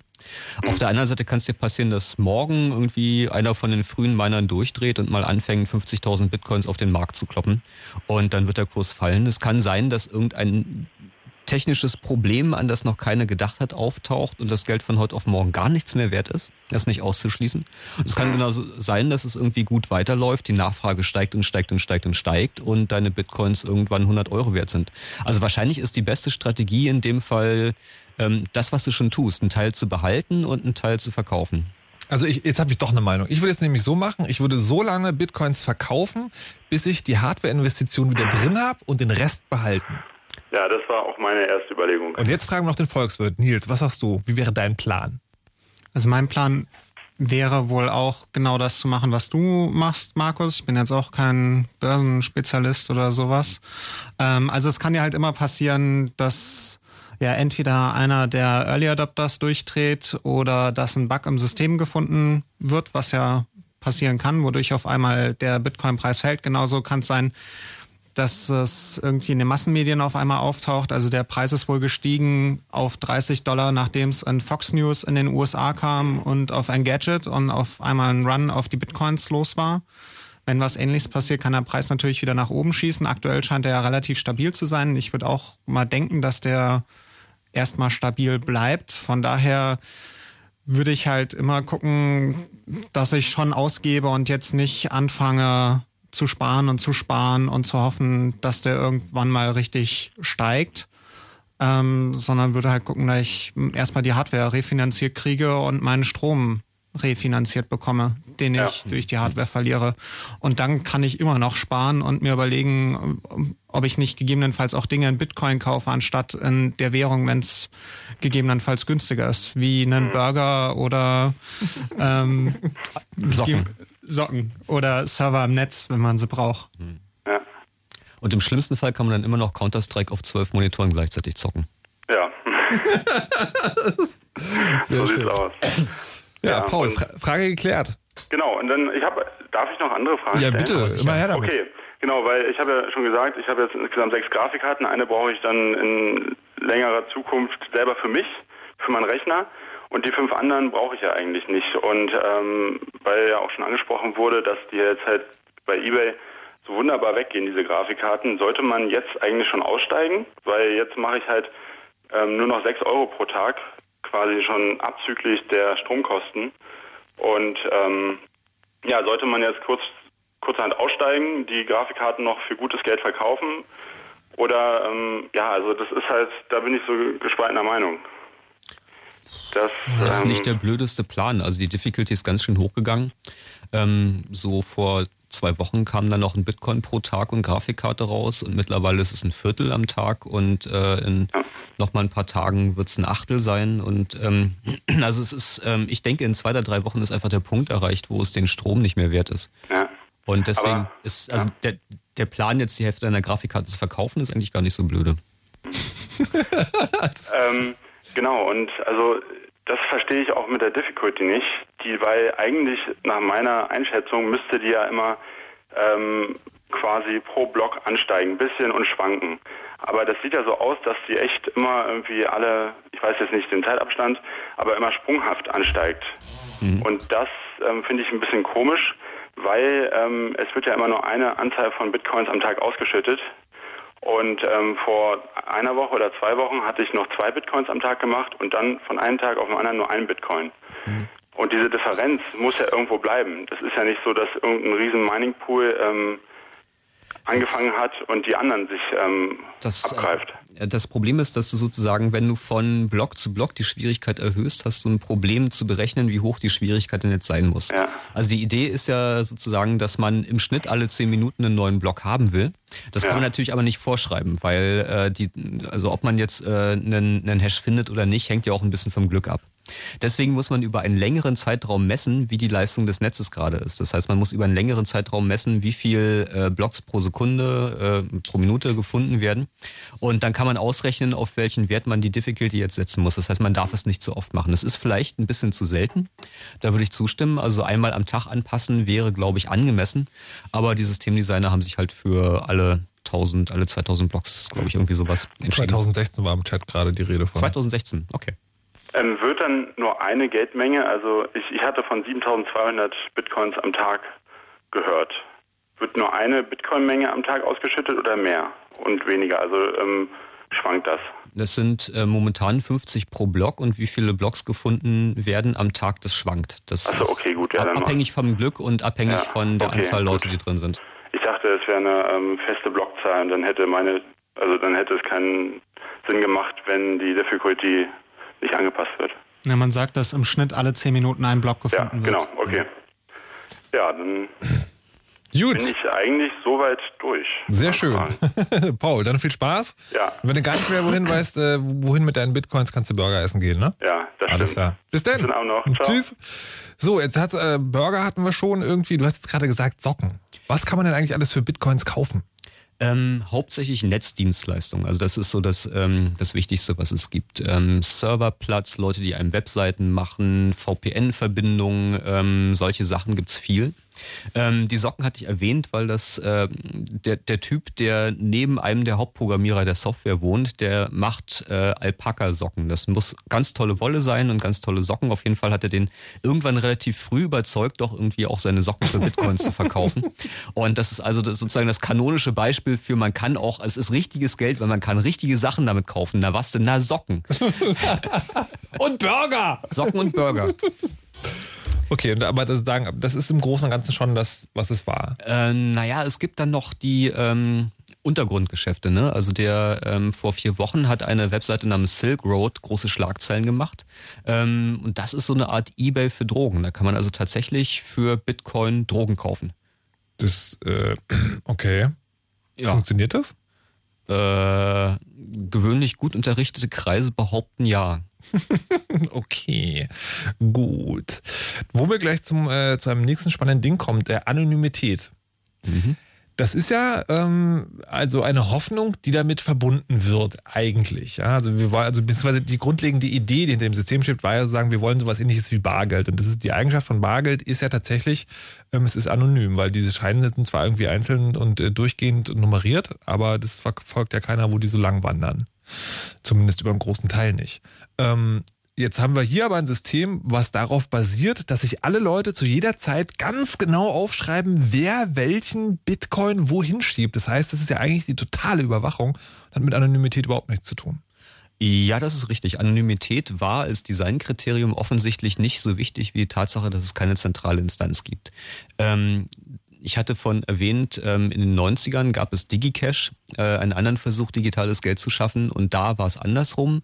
Da gab es also eine zentrale Instanz. Dafür war das Geld wirklich anonym. Und wie du schon ganz richtig erkannt hast, die Tatsache, dass jeder alle Transaktionen sieht, macht natürlich auch das Nachvollziehen von Transaktionen leichter. Es ist also nicht anonym, es ist aber immerhin pseudonym. Das heißt, ähm, es steht nicht an jedem Konto ein Name dran. Ja, man muss nicht im Postident-Verfahren äh, eine neue Bitcoin-Identität aufmachen, sondern man kann einfach ähm, in seinem Client auf den Knopf drücken und hat Obwohl neues Konto. unsere Politiker das wahrscheinlich gerne hätten. Ja, das haben sie schon gefordert. Also Ah, das- der Gesetzesvorschlag ist in der Pipeline, kommt noch. Ähm, und ja, Pseudonym heißt erstmal, der Name steht nicht dran, aber natürlich kann man, äh, wenn man sieht, von wo nach wo Geld überwiesen wurde, Geldflüsse nachvollziehen. Also wenn du jetzt auf deine Webseite ähm, deine Bitcoin-Adresse schreibst und ähm, guckst, ähm, äh, da Spenden entgegennimmst, dann kann man nachgucken, äh, blogexplorer.com heißt die Seite, äh, wie viel Geld da angekommen ist, von welchen Adressen das gekommen ist und an welche Adressen das Geld gegangen ist.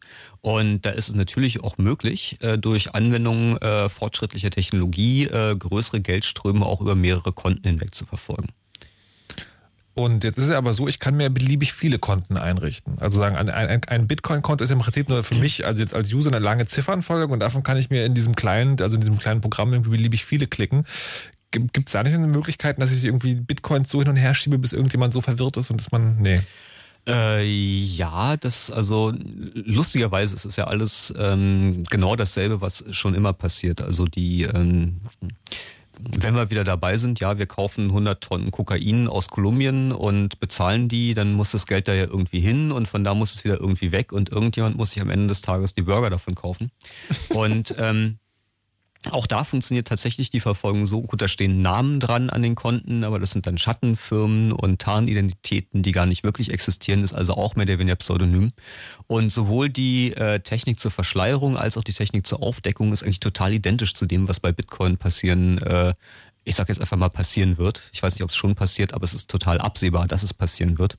Das heißt, auf Seiten der Leute, die äh, äh, illegale Geldströme verfolgen, ähm, sind das Analysetechniken, wo man sagen kann, na ja, ich äh, guck mal hier und dann habe ich hier eine Verbindung, also hier habe ich einen Namen und da habe ich einen Namen. Jetzt guck doch mal nach, wie viel Geld da lang geflossen ist. Also die Informatiker haben sich vielleicht schon mal mit äh, Flüssen in Garaffen beschäftigt, in gerichteten Garafen. Das sind genau diese Algorithmen. Und äh, die Gegenseite, die Geldwäscher, tut natürlich genau das. Und wir machen ganz viele Konten auf und schieben das von A nach B und wieder von B nach A und alles durcheinander und hoffen, dass das irgendwie keiner sieht.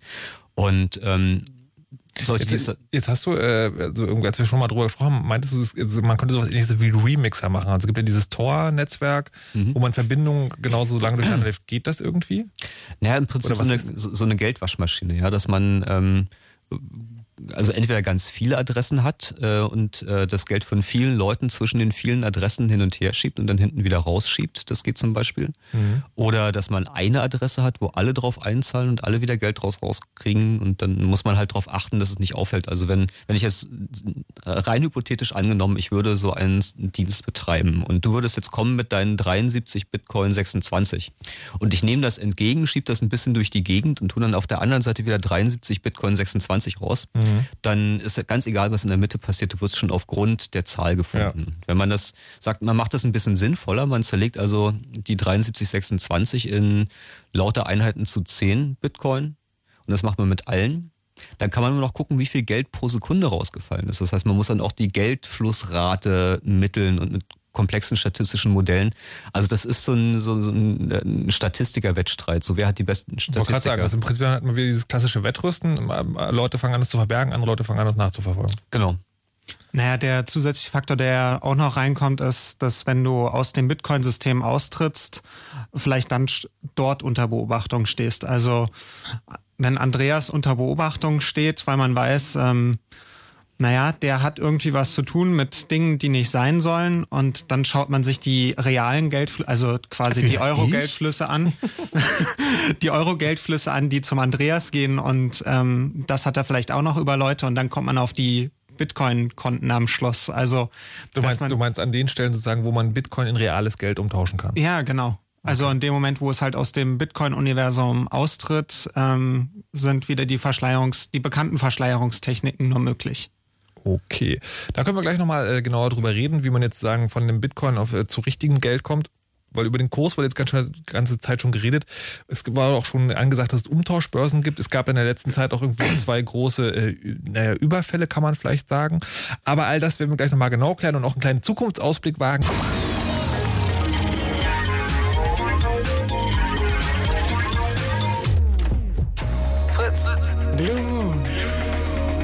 Zwei Sprechstunden. Mit Markus Richter im Chaos Radio, der heute zu Besuch hat, natürlich vom Chaos Computer Club in Gestalt von Andreas Bog. Hallo und guten Abend nochmal. Hallo. Und außerdem ist der Volkswirt Nils Kopschetzky da. Hallo. Hallo. Weil wir heute über Bitcoin sprechen, eine virtuelle Währung. Was das heißt, haben wir schon geklärt. Wie das funktioniert auch. Wie man sich das Geld selber basteln kann, haben wir auch schon geklärt. Wie gesagt, also es, man kann tatsächlich jetzt nur noch ganz kurz erklären, es ist halt Währung, die vor allem im Netz stattfindet, die man ähm, sich selber zu Hause errechnen kann, wenn man sich einen Computer kauft, der richtig viele Grafikkarten hat und ähm, die ja vorbei an allen Geldinstituten funktioniert. Und ich wollte jetzt nochmal genau fragen, ähm, wenn man diese Bitcoins hat, gibt es ja diese sogenannten Umtauschstellen. Wie, genau funktioniert das da? Also da, da gibt es Leute, die setzen sich mit einem Bauchladen auf die Straße und sagen, hier, komm her mit deinen Bitcoins, ich gebe dir richtiges Geld dafür. Ja, ungefähr so funktioniert das ja. Okay, und wie, wie wird der Kurs festgelegt? Also wie, woher wissen die, wie viel die mir dafür geben können? Es ist der berühmte freie Markt. Also ähm, das funktioniert ein bisschen wie ähm, die Wiesenhandelsplätze auch funktionieren. Also so ähm, Börsen nennt man das üblicherweise. Das heißt, jemand kommt und sagt, ich habe hier Bitcoin und die würde ich gerne verkaufen und ich hätte gerne 15 Euro pro Stück. Dann kommt einer und sagt, ich hätte, also ich will Bitcoin kaufen, aber ich biete dir nur 10 dafür. Und dann gibt es ein sogenanntes Orderbook. Das heißt, da wird eingetragen, wer wie viel bietet und wer wie viel, viel ähm, äh, bereit ist zu zahlen. Und wenn sich halt jemand findet, also so ein Pärchen findet, das zusammenpasst, und kauft und verkauft, dann wird diese Transaktion durchgeführt. Das heißt, die, ähm, diese Exchange-Webseiten, die tauschen gar nicht selber, sondern die vermitteln eigentlich bloß einen Tausch. Okay, jetzt habt ihr vorhin schon äh, ab und zu mal erklärt, ja, irgendwie, wenn ein Early Adopter irgendwie seine ganzen Bitcoins auf den Markt kippt, dann ist alles nichts mehr wert. Wie funktioniert das? Na, muss ich überlegen, wie, ähm, man hatte die lange Liste von Leuten, die bereit sind, für Bitcoin Geld auszugeben. Der erste sagt irgendwie, na, ich bin bereit, 14 Euro auszugeben. Der zweite sagt, ich bin bereit, 13 Euro auszugeben. Der dritte sagt, ich 10. Der nächste 5. Und äh, irgendjemand sagt dann, naja, ach, wenn sie 2 Cent kosten, dann kaufe ich auch noch welche. Mhm. Und wenn jetzt jemand kommt und ähm, sozusagen dem ersten für 15 welche verkauft, dem nächsten für 12 und dem dritten für 10 und dem letzten dann für 2 Cent, dann ähm, ist sozusagen der Kurs, was ja mehr oder weniger sozusagen der Betrag der letzten Transaktion ist, die passiert mhm. ist, nur noch 2 Cent. Also der, der bedient quasi einfach alle Angebote und damit ist sozusagen ist der Markt leer und keiner will mehr Leute, will mehr Bitcoins kaufen und dann sind nur noch die ganz niedrigen Angebote am Start. Genau. Und dann kommen die Spekulanten, die nutzen genau diesen Moment, um ganz viele Bitcoins zu kaufen und zu warten, bis es wieder viel mehr wert ist und dann Genau, also die, ähm, die Theorie ist, dass es äh, gar nicht passieren kann, weil äh, keiner so viel Bitcoin auf einmal hat, als dass es passieren könnte. Behaupten zumindest die Leute, dass es viele Leute gibt, die ein Interesse dran haben, die bloß auf eine Gelegenheit warten, billig an Bitcoins ranzukommen. Das ist doch jetzt neulich auch gerade passiert, oder nicht? Ja, allerdings durch einen Hack. Da wurde äh, Mt. Gox ist eine von den größeren äh, Exchange-Webseiten. Mhm. Und die hatten da so eine kleine Sicherheitsschwankung und haben im Rahmen dieser Sicherheitsschwankungen die Passwörter für ihre Accounts verloren. Mhm. Und irgendjemand ist also rumgelaufen von Account zu Account und hat ähm, alle Bitcoins auf den Markt geworfen, die es gab. Woraufhin. Also wirklich alle, die es gab oder alle, die, also, also haben die wirklich alle Accounts aufgemacht oder? Das ist ein bisschen unklar, ob es alle waren, ob es ein Teil der Accounts war. Ich glaube, es sah so ein bisschen aus, als wären alle, weil es sind, glaube ich, 500.000 Bitcoins an dem Tag ähm, verkauft worden. Ui. Und das, das klingt schon, das ist wohl mehr als äh, einer auf einmal besitzt, mhm. wenn man den diversen Statistiken glauben kann, die Leute in den Foren so anstellen über die Verteilung des Besitzes an Bitcoins. Okay. Und daraufhin ist sozusagen der ganze Markt zusammengebrochen. Daraufhin ist der Markt zusammengebrochen, ja, weil ähm, der Kurs dann auf ein oder zwei Cent runtergegangen ist, weil wie gesagt alle äh, Kaufgebote wurden erfüllt, alle Orders wurden erfüllt. Und dann wurde natürlich erstmal die, dieser Exchange geschlossen für eine Weile. Die Transaktionen wurden rückabgewickelt. Ähm, Das ist vielleicht ein ganz spannender Punkt, weil eigentlich kann man eine Bitcoin-Zahlung nicht rückabwickeln. Das ist nicht so wie bei einer Überweisung, wo man seine Bank anrufen kann, sagen kann irgendwie, hey, da ist was schiefgelaufen. Und Lastschrift ist ein besseres Beispiel, weil da kommt es tatsächlich öfter vor, man sagt, Mhm. hier bitte zurückbuchen. Mhm. Ähm, das geht nicht. Allerdings ist es so, dass diese Käufe und Verkäufe erstmal nur auf dieser Webseite passiert sind. Das heißt, man ähm, lädt Bitcoins äh, auf die Webseite hoch oder man überweist Geld dahin, dann hat man ein Guthaben auf der Webseite in Bitcoin oder Dollar. Dann kann man anfangen zu handeln. Dann kann man irgendwann anfangen, sich den Kram wieder auszahlen zu lassen. Und das ist halt noch nicht passiert. Also es ist ein bisschen passiert. Äh, Teilweise ist da Geld abgeflossen. So Leute sind reich geworden, die es nicht verdient haben, in aber nicht besonders hohen Größenordnungen. Und viele dieser ähm, in Anführungszeichen ähm, unerwünschten Transaktionen durch äh, wer auch immer diese Passwörter gefunden hat, die wurden rückabgewickelt. Das heißt also, so- solange, aber äh, genau, der andere Punkt ist ja sozusagen, sobald so eine Transaktion im Bitcoin-System selbst passiert ist, lässt sie sich ja nicht mehr rückgängig machen. Genau, dann Das ist wirklich wie Bargeld. Und da gab es doch auch einen Fall. Äh, ja, da gab es zumindest einen Fall, der bekannt geworden ist. Ähm, jemand hatte 26.000 Bitcoins gemeint, also auch jemand, der lange dabei war. Holy shit! Ja, und ähm, also schon äh, bei dem derzeitigen Kurs der Gegenwert eines Eigenheims. Mhm. Und da ist jemand in den Rechner eingebrochen über ganz normal Trojaner und hat die Wallet.dat geklaut. Also die Datei im Bitcoin-Client, wo der Schlüssel drin steckt, mit dem man die Transaktionen unterschreiben kann. Und als er am nächsten Morgen aufwachte, war sein Konto leer geräumt. Da war das Geld weg. Das sozusagen, das ist lässt sich auch nicht mehr rücksichtlich machen. Das ist sozusagen wie jemand, der in ein Haus einbricht und äh, sozusagen 26.000 äh, Euro in, äh, in Bargeld klaut. Das ist dann einfach dort. Wenn man den Typen selber nicht findet, ist es fort. Genau, genau. Also man kann natürlich sehen im ewigen Logfile, auf welches Konto das überwiesen wurde. Und wenn derjenige sich dumm anstellt, dann taucht irgendwann mal sein Name auf im Zusammenhang mit diesem Geld. Aber wenn er halbwegs schlau ist, wird das nicht passieren. Das heißt sozusagen, also ist, so anonym ist es dann doch schon, dass man sagen, also es ist nicht, man kann zwar irgendwie die Transaktion nachverfolgen, aber es ist trotzdem nicht so einfach, irgendwie jetzt einen einzelnen Typen zu finden. Das ist nicht unbedingt einfach, nein. Okay. Wie äh, heißt das dann, würdet ihr dann empfehlen, irgendwie, wenn man Bitcoins hat, dann soll man das eigentlich sozusagen auf einem dedizierten eigenen Rechner machen? Weil eigentlich hat ja jeder Rechner Sicherheitslücken und überhaupt. Ja, na, das hängt immer so ein bisschen von den Mengen ab, die man durch die Gegend bewegt. Ja, wenn man da so eine ein, zwei Bitcoins hat, das ist, als hätte man 10 oder 20 Euro in die Tasche. Wenn man die verliert, gut, ist ärgerlich, aber es ist kein Beinbruch. Hm. Aber wenn man irgendwie, keine Ahnung, 20.000 Bitcoins, also sowas wie 300.000 äh, Euro, ein bisschen weniger, aber so 250 sind es schon. Wenn man das rumzuliegen hat und das einfach auf einem ganz normalen PC, mit dem man sich dann abends seine Pornos anguckt, das ist äh, Das macht doch niemand. Schuld. purer Leichtsinn. Ja, da hat's dann jemand erwischt. Ähm, jetzt haben wir noch 20 Minuten, dann ist die Sendung schon vorbei. Ich würde gerne mal ähm, jetzt die Frage stellen, dass ja beim Bitcoin das, diese Hoffnung verbunden ist, sozusagen, das ist was ganz Neues. Den Eindruck, den ich von, also ganz, ganz Neues, was sozusagen die Revolution aus ist, den Eindruck, den ich habe, ist aber eigentlich, dass das sozusagen eine nette Spielerei ist. Also da kann man, also mit der man auch reich werden kann, aber das kann man ja mit Börsenspielen auch. Ähm, aber eigentlich ist das nur so eine Art Test. Wie seht ihr das? Hat Bitcoin eine Zukunft im Sinne von, dass wir genau dieses System in 15, 20, 30 Jahren immer noch haben werden? Oder ist das jetzt sozusagen der erste Schritt in, in der Richtung sozusagen virtuelle Währung und da kommt möglicherweise dann aber nochmal was anderes, Neues, Besseres? Oder ist Bitcoin quasi das Facebook des virtuellen Geldes? Ähm, ist Facebook nicht auch gerade am Eingehen? Aber naja, mein Eindruck ist der, dass ähm, also ich habe Bitcoin vor einem Jahr ungefähr schon wahrgenommen und ich habe mir gedacht, das wird nie erfolgreich, das wird nie was, das ist viel zu abgedreht, das verstehen die Leute nicht. Und ähm, bin eigentlich auch überrascht, wie erfolgreich es schon geworden ist. Mein Bauchgefühl ist, also irgendwas stimmt da noch nicht, irgendwie wird es gegen die Wand laufen, das ist ein, ein glorioses Experiment.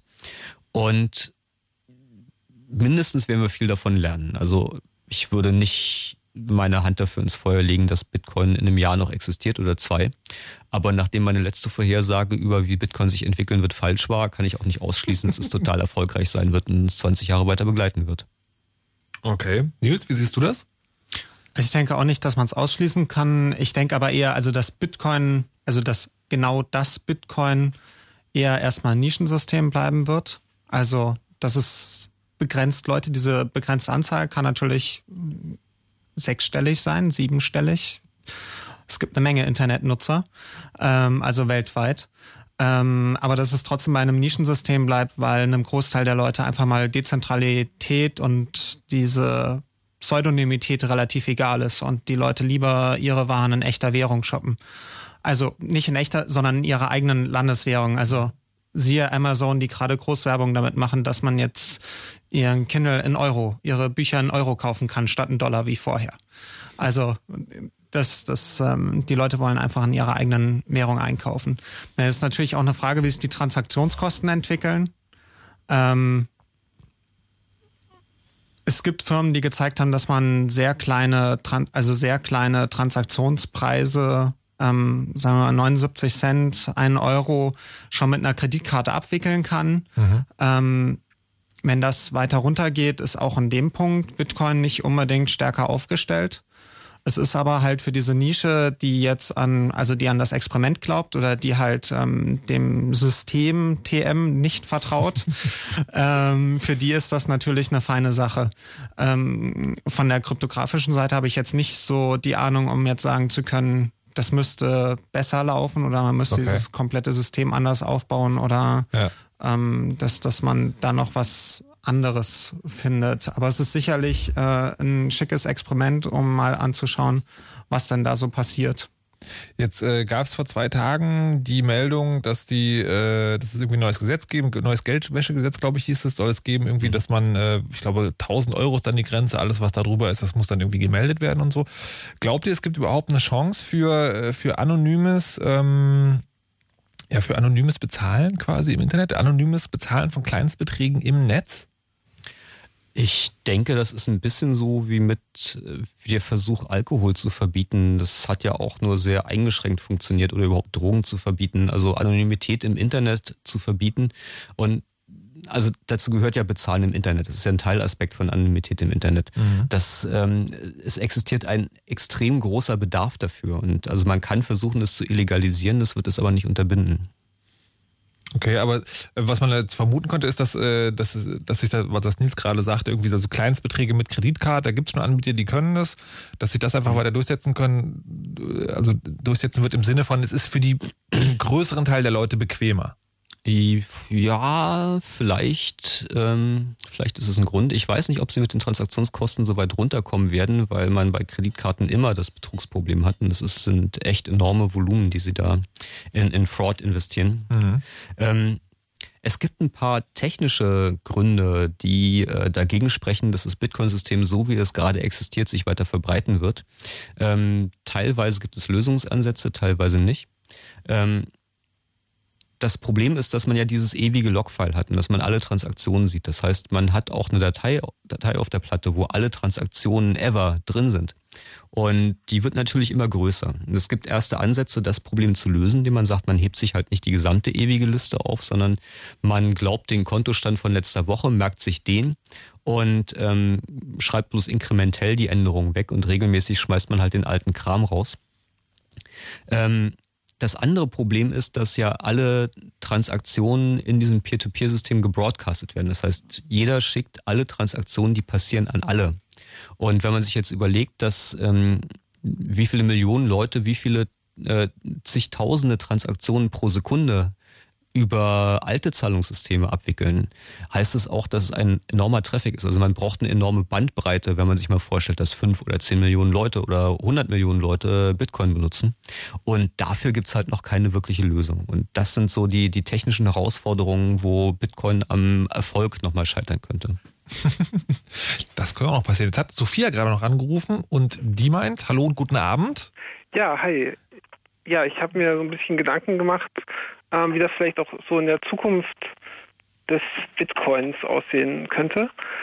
Und äh, ja, also wie ich mir das vorstelle, wäre halt einfach, ähm, dass Bitcoin auch einfach erstmal ein Türöffner ist für ähm, alle möglichen ähm, anderen Sachen, die man sich halt ähm, vorstellen könnte. Also ähm, es gibt da halt ja auch so Systeme wie Ripple, was ja im Prinzip ähm, wo halt im Prinzip insgesamt kein Geld runter ist, sondern sich nur gegenseitig die Leute Kredit geben, aber das sind halt äh, Freunde voneinander.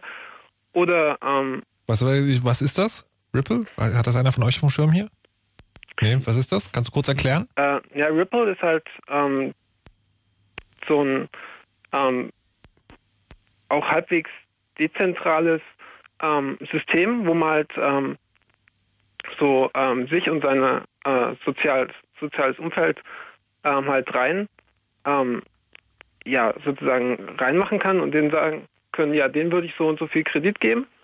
Ähm, dann kann man das machen und ähm, das Interessante ist, ähm, dass dadurch die ähm, Kredite auch von dem einen zum anderen wandern können. Also dass man ähm, also eine Kreditweitergabe über verschiedene Funktionen. Und du meinst also, dass Bitcoin äh, also dazu führen kann, dass einfach sozusagen andere alternative Bezahlsysteme jetzt an den Start auch kommen. Genau. Okay. Seht ihr das auch so, dass es sozusagen, dass es ein Angebot gibt für viele, viele weitere neue? Gibt es überhaupt gerade schon Ideen, das weiterzuentwickeln? Oder ist, ist bei Bitcoins gerade erstmal Schluss? Na, das Bitcoin-System selber ist ähm, ja, wie gesagt, Skalierbarkeit ist da gerade das große Zauberwort. Ähm, es gibt andere Ansätze für digitales Geld. Ähm, gibt eine Website, da gibt es bestimmt zwei Dutzend äh, historische und gerade laufende Versuche, digitales Geld einzuführen, alternative Währungssysteme einzuführen. Ähm, es gibt ja auch schon immer äh, Versuche, Alternativwährungen zu etablieren, also auf, auf Tauschbasis und ähm, dann kommt man mit einem Tauschumrechnungssystem und ähm, den äh, gab es nicht auch in Kreuzberg mal so eine Alternativwährung zum Beispiel. Ich weiß, es in Dresden werden immer jedes Jahr zur bunten Republik Neustadt, glaube ich, wird da immer eigenes Geld ausgegeben. Im Irak ja. gab es eine Alternativwährung, die jahrelang zur offiziellen Währung nebenher lief, vor allen Dingen im kurdischen Bereich. Okay. Bitte, äh, Nils, an dich auch nochmal die Frage. Ähm, die, äh, du hast ja den Unterschied gemacht zwischen äh, vorhin, also am Anfang sagen, zwischen realer und virtueller Währung. Und da war ja dein Kriterium ähm, Institutionen.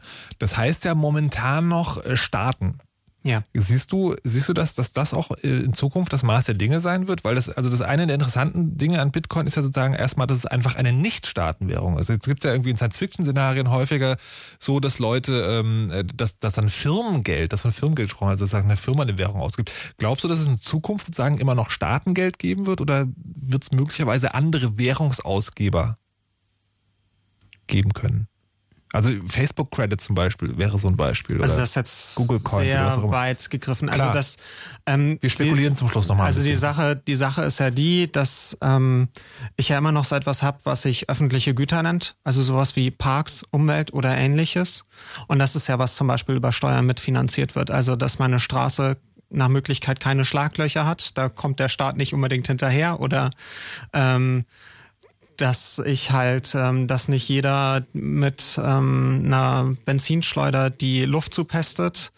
Ähm, von daher bräuchte man um diese öffentlichen Güter, die ja jeder konsumiert und die nur so pseudomäßig also uneingeschränkt verfügbar sind, aber trotzdem jeder konsumiert, die, die das kontrollieren beziehungsweise das bezahlen. Und ähm, wäre halt die Frage, ob sich da andere Institutionen bilden, die das halt realisieren können. Sagen wir mal Großkonzerne, wenn wir irgendwie den Umstieg haben, dass Großkonzerne auf einmal ähm, extraterritoriale Gebiete erschließen können, also wo sie unabhängig sind von den Staaten und da, dort dafür aufkommen, dass es bei ihnen die Wiesen schön grün sind und alles und Leute dort leben wollen, dann könnte es natürlich staatenlose Währungen geben. Es ist die Frage allerdings, ob eine entsprechende Entwicklung stattfinden Aber wird. Das, das sagen, also Währung ist für dich immer auch mit einem Gebiet verknüpft was es geben muss, real sagen. Also weil ich, ich empfinde ja zum Beispiel, also dieses, ähm, also es gibt ja zum Beispiel, was man auch als Währung benutzen könnte, ist, es gibt ja diese irgendwie so, also äh, für Konsolen diese Online-Shops zum Beispiel oder ähm, ich überlege gerade bei PC-Spielen wird tatsächlich immer noch mit realem Geld immer bezahlt. Da kann man Bitcoin einsetzen. Aber da hast Nee, aber du hast, du hast ja quasi schon sozusagen, es gibt ja diese Points, das sind ja Punkte quasi. Das ist ja schon eine Art virtuelle Währung, weil man sich das weiterdenkt. Also wenn jetzt irgendwie ein Supermarkt anfangen würde, irgendwie iTunes oder Playstation oder Xbox-Punkte äh, zu akzeptieren, ist, ist ja, das passiert ja teilweise. Also diese berühmten Meilen, äh, wenn man äh, Vielflieger ist, mit denen kann man ja auch schon Dinge kaufen. Und ähm, dann, wenn man ein Hotel eincheckt, kriegt man dann auch Meilen, obwohl man sich gar nicht bewegt dabei. Also vieles davon existiert ja partiell schon in manchen Märkten. Mhm. Und ähm, sicherlich wird das weitergehen. Und ähm, in einer Welt, in der Nationalstaaten an Bedeutung verlieren gegenüber Konzernen, ist es natürlich auch naheliegend, dass dann auch die Konzerne anfangen, Währung rauszugeben. Und äh, genau das ist natürlich der Punkt, wo man mit einem, einem Gegenansatz, der halt nicht äh, zentralisiert auf eine große Organisation ist, ähm, möglicherweise auch die, den Lauf der Weltgeschichte anders steuern kann. So weiß nicht, ob irgendwie wir mit äh, Franchise-Starten so glücklich werden. Ich empfehle äh, Snow Crash zu lesen von ähm, wie Neil Stevenson hieß er, ein sehr schönes Buch, wo so, äh, so ein, so ein Gesellschaft, Gesellschaftssystem auch beschrieben wird. Ich möchte jetzt ganz zum Schluss nochmal kurz die Frage stellen äh, nach der Geschichte dahinter. Also du hast ja gerade erzählt, irgendwie der Nachbar von einem der Programmierer verkauft Socken. Äh, das sind Bitcoins. Weiß man jetzt genau, wer das gemacht hat? Also ich habe mal versucht nachzulesen. Es gibt irgendwie so, es gibt einen ominösen Typen mit einem japanisch klingenden Namen, der irgendwie so mal ein Paper geschrieben Mhm. haben soll, was darauf basiert. Also kann man irgendwo diese Geschichte nachlesen? Gibt's da was? Ja, man kann sich auf bitcoin.org das Paper runterladen. Also tatsächlich hat er das Paper geschrieben, während er die Software geschrieben hat, also sozusagen eigentlich seine Software dokumentiert. Und nein, man weiß nicht, wer das ist.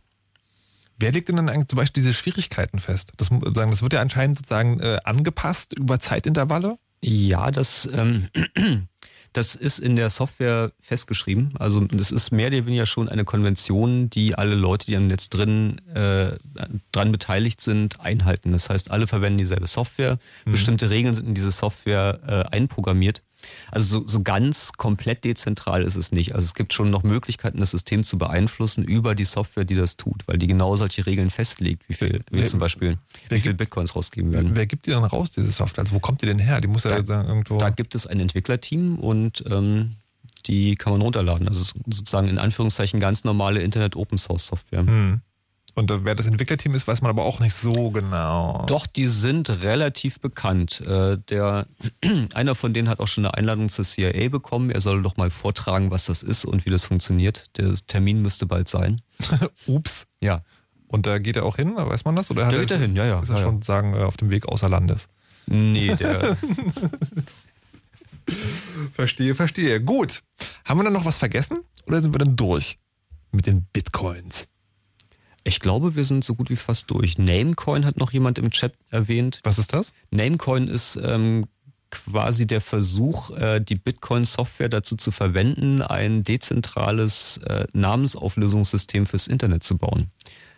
Also DNS, was schon, wenn du www.fritz.de eingibst in deinem Ja. Browser, läuft äh, der Browser ja zur deutschen Registry für DE und fragt, wer denn Fritz ist. Und dann Mhm. kriegt er einen Verweis auf den Nameserver, der sagt, fritz.de ist da hinten. Dann läuft man da und sagt, wer ist denn für die Webseite zuständig, kriegt eine Adresse raus. Und dieses Namensauflösungssystem ist halt auch ein zentrales System. Da gibt es die sogenannten Root-Name-Server. Und ähm, Namecoin ist jetzt also der Versuch, die Dezentralität von Bitcoins, ähm, das technische System zu nutzen, um ein verteiltes äh, Namenssystem zu bauen, wo halt der Erste, der einen Namen will, sagt, ich will jetzt den Namen, dann wird das in die ewige Liste eingetragen und dann kann den auch nie äh, wieder jemand wegnehmen. Okay. Ohne zentrale Instanz. Uh, okay. Und ist das schon sagen, äh, ist das schon erfolgversprechend? Das, ist aber, das ist dann äh, aber ein Parallelsystem, was existiert. Genau, das ist mit der Software für die Bitcoins äh, sehr eng verwandt. Es funktioniert sehr, sehr ähnlich, aber es hat seine eigene Blockchain, also seine eigene Kette. Ja, aber, ich von, meine, aber es ist auch, sagen, es ist aber auch ein Parallelsystem zum äh, herkömmlichen DNS-System, was jetzt Genau, existiert. genau. Weil dezentral, nicht zentral. Stimmt, in der Tat. Verrücktes Backofenzeug. Also wenn ihr euch die guten, guten, guten Domains äh, sichern wollt, Mhm. dann solltet ihr jetzt gleich auf Namecoins umsteigen. Ähm, gut, dann haben wir für die Bitcoins den Podcast zu dieser Sendung. Gibt es, wie gesagt, in einer Stunde auf fritz.de, im Verlauf des nächsten Tages dann auch auf chaosradio.de. Fragen dazu könnt ihr gerne noch stellen im äh, Blog zum Chaos Radio unter chaosradio.de. Wer hätte das gedacht? Ähm, außerdem will doch bestimmt noch mal die äh, Gelegenheit ergriffen werden, um Werbung zu machen für dieses kleine Ding, was da stattfindet im Sommer. Da bist du doch auch irgendwie mit verbandelt, ja, oder? genau. Da gibt es nämlich das Chaos Communication Camp vom 10. bis 14. August Mhm. ähm, in Finofurt. Und wir werden fünf Tage zelten und hacken und ähm, Clubmate trinken und schnelles Internet haben und äh, in der Sonne liegen und uns den Bauch äh, pinseln. Da darf jeder hinkommen. Ja. Da kann man sich dann irgendwie ein Ticket bei euch holen. Genau, Ticket gibt's auf der Webseite. Einfach mal bei eventscc.de gucken. Dein persönliches Programmhighlight, hast du schon eins? Äh, nee, noch nicht. Okay. Dann Ja. müsst ihr selber eins raussuchen, können wir euch jetzt nicht vorhersagen. Gut, Genau. dann vielen Dank. Andreas Bog vom Chaos Computer Club im Chaos Radio. Vielen Dank fürs Dabeisein. Nils Kopschetzky, der Volkswirt. vielen Dank fürs Dabeisein. Ich verabschiede mich an dieser Stelle. Das Chaos Radio ist also vorbei. Hier nachkommt mit Henrik Schröder der Night Flight, wo es Punkmusik geben wird, wie ich den guten Mann kenne. Ich wünsche euch dabei viel Spaß und ähm, tja, mir bleibt eigentlich nur noch eins zu sagen. Macht immer schon eure Backups und lasst euch nicht überwachen. Tschüss. You know how all those bad boy rappers claim how much weed they drink and how many 40s they smoke how many women they've kissed with at the same time. But you see, I'm addicted to something else. It's not about fancy cars or bling bling, unless it's a glitter animation. I've seen more websites than any lousy ass browser. I've clicked more than Douglas Engelbart. I'm as bossy as Bowser. Don't even remember all my email addresses. And I've got more screen names than Sleepy's got mattresses. I need the internet like Whitney Houston needs crack. If you feel the same way, let me see a delicious this track.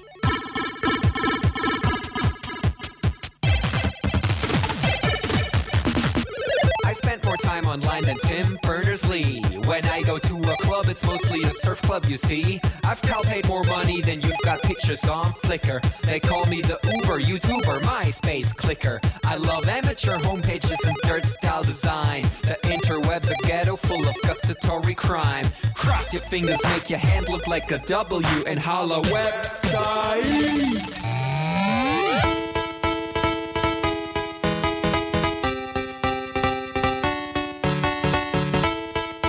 Future girlfriend.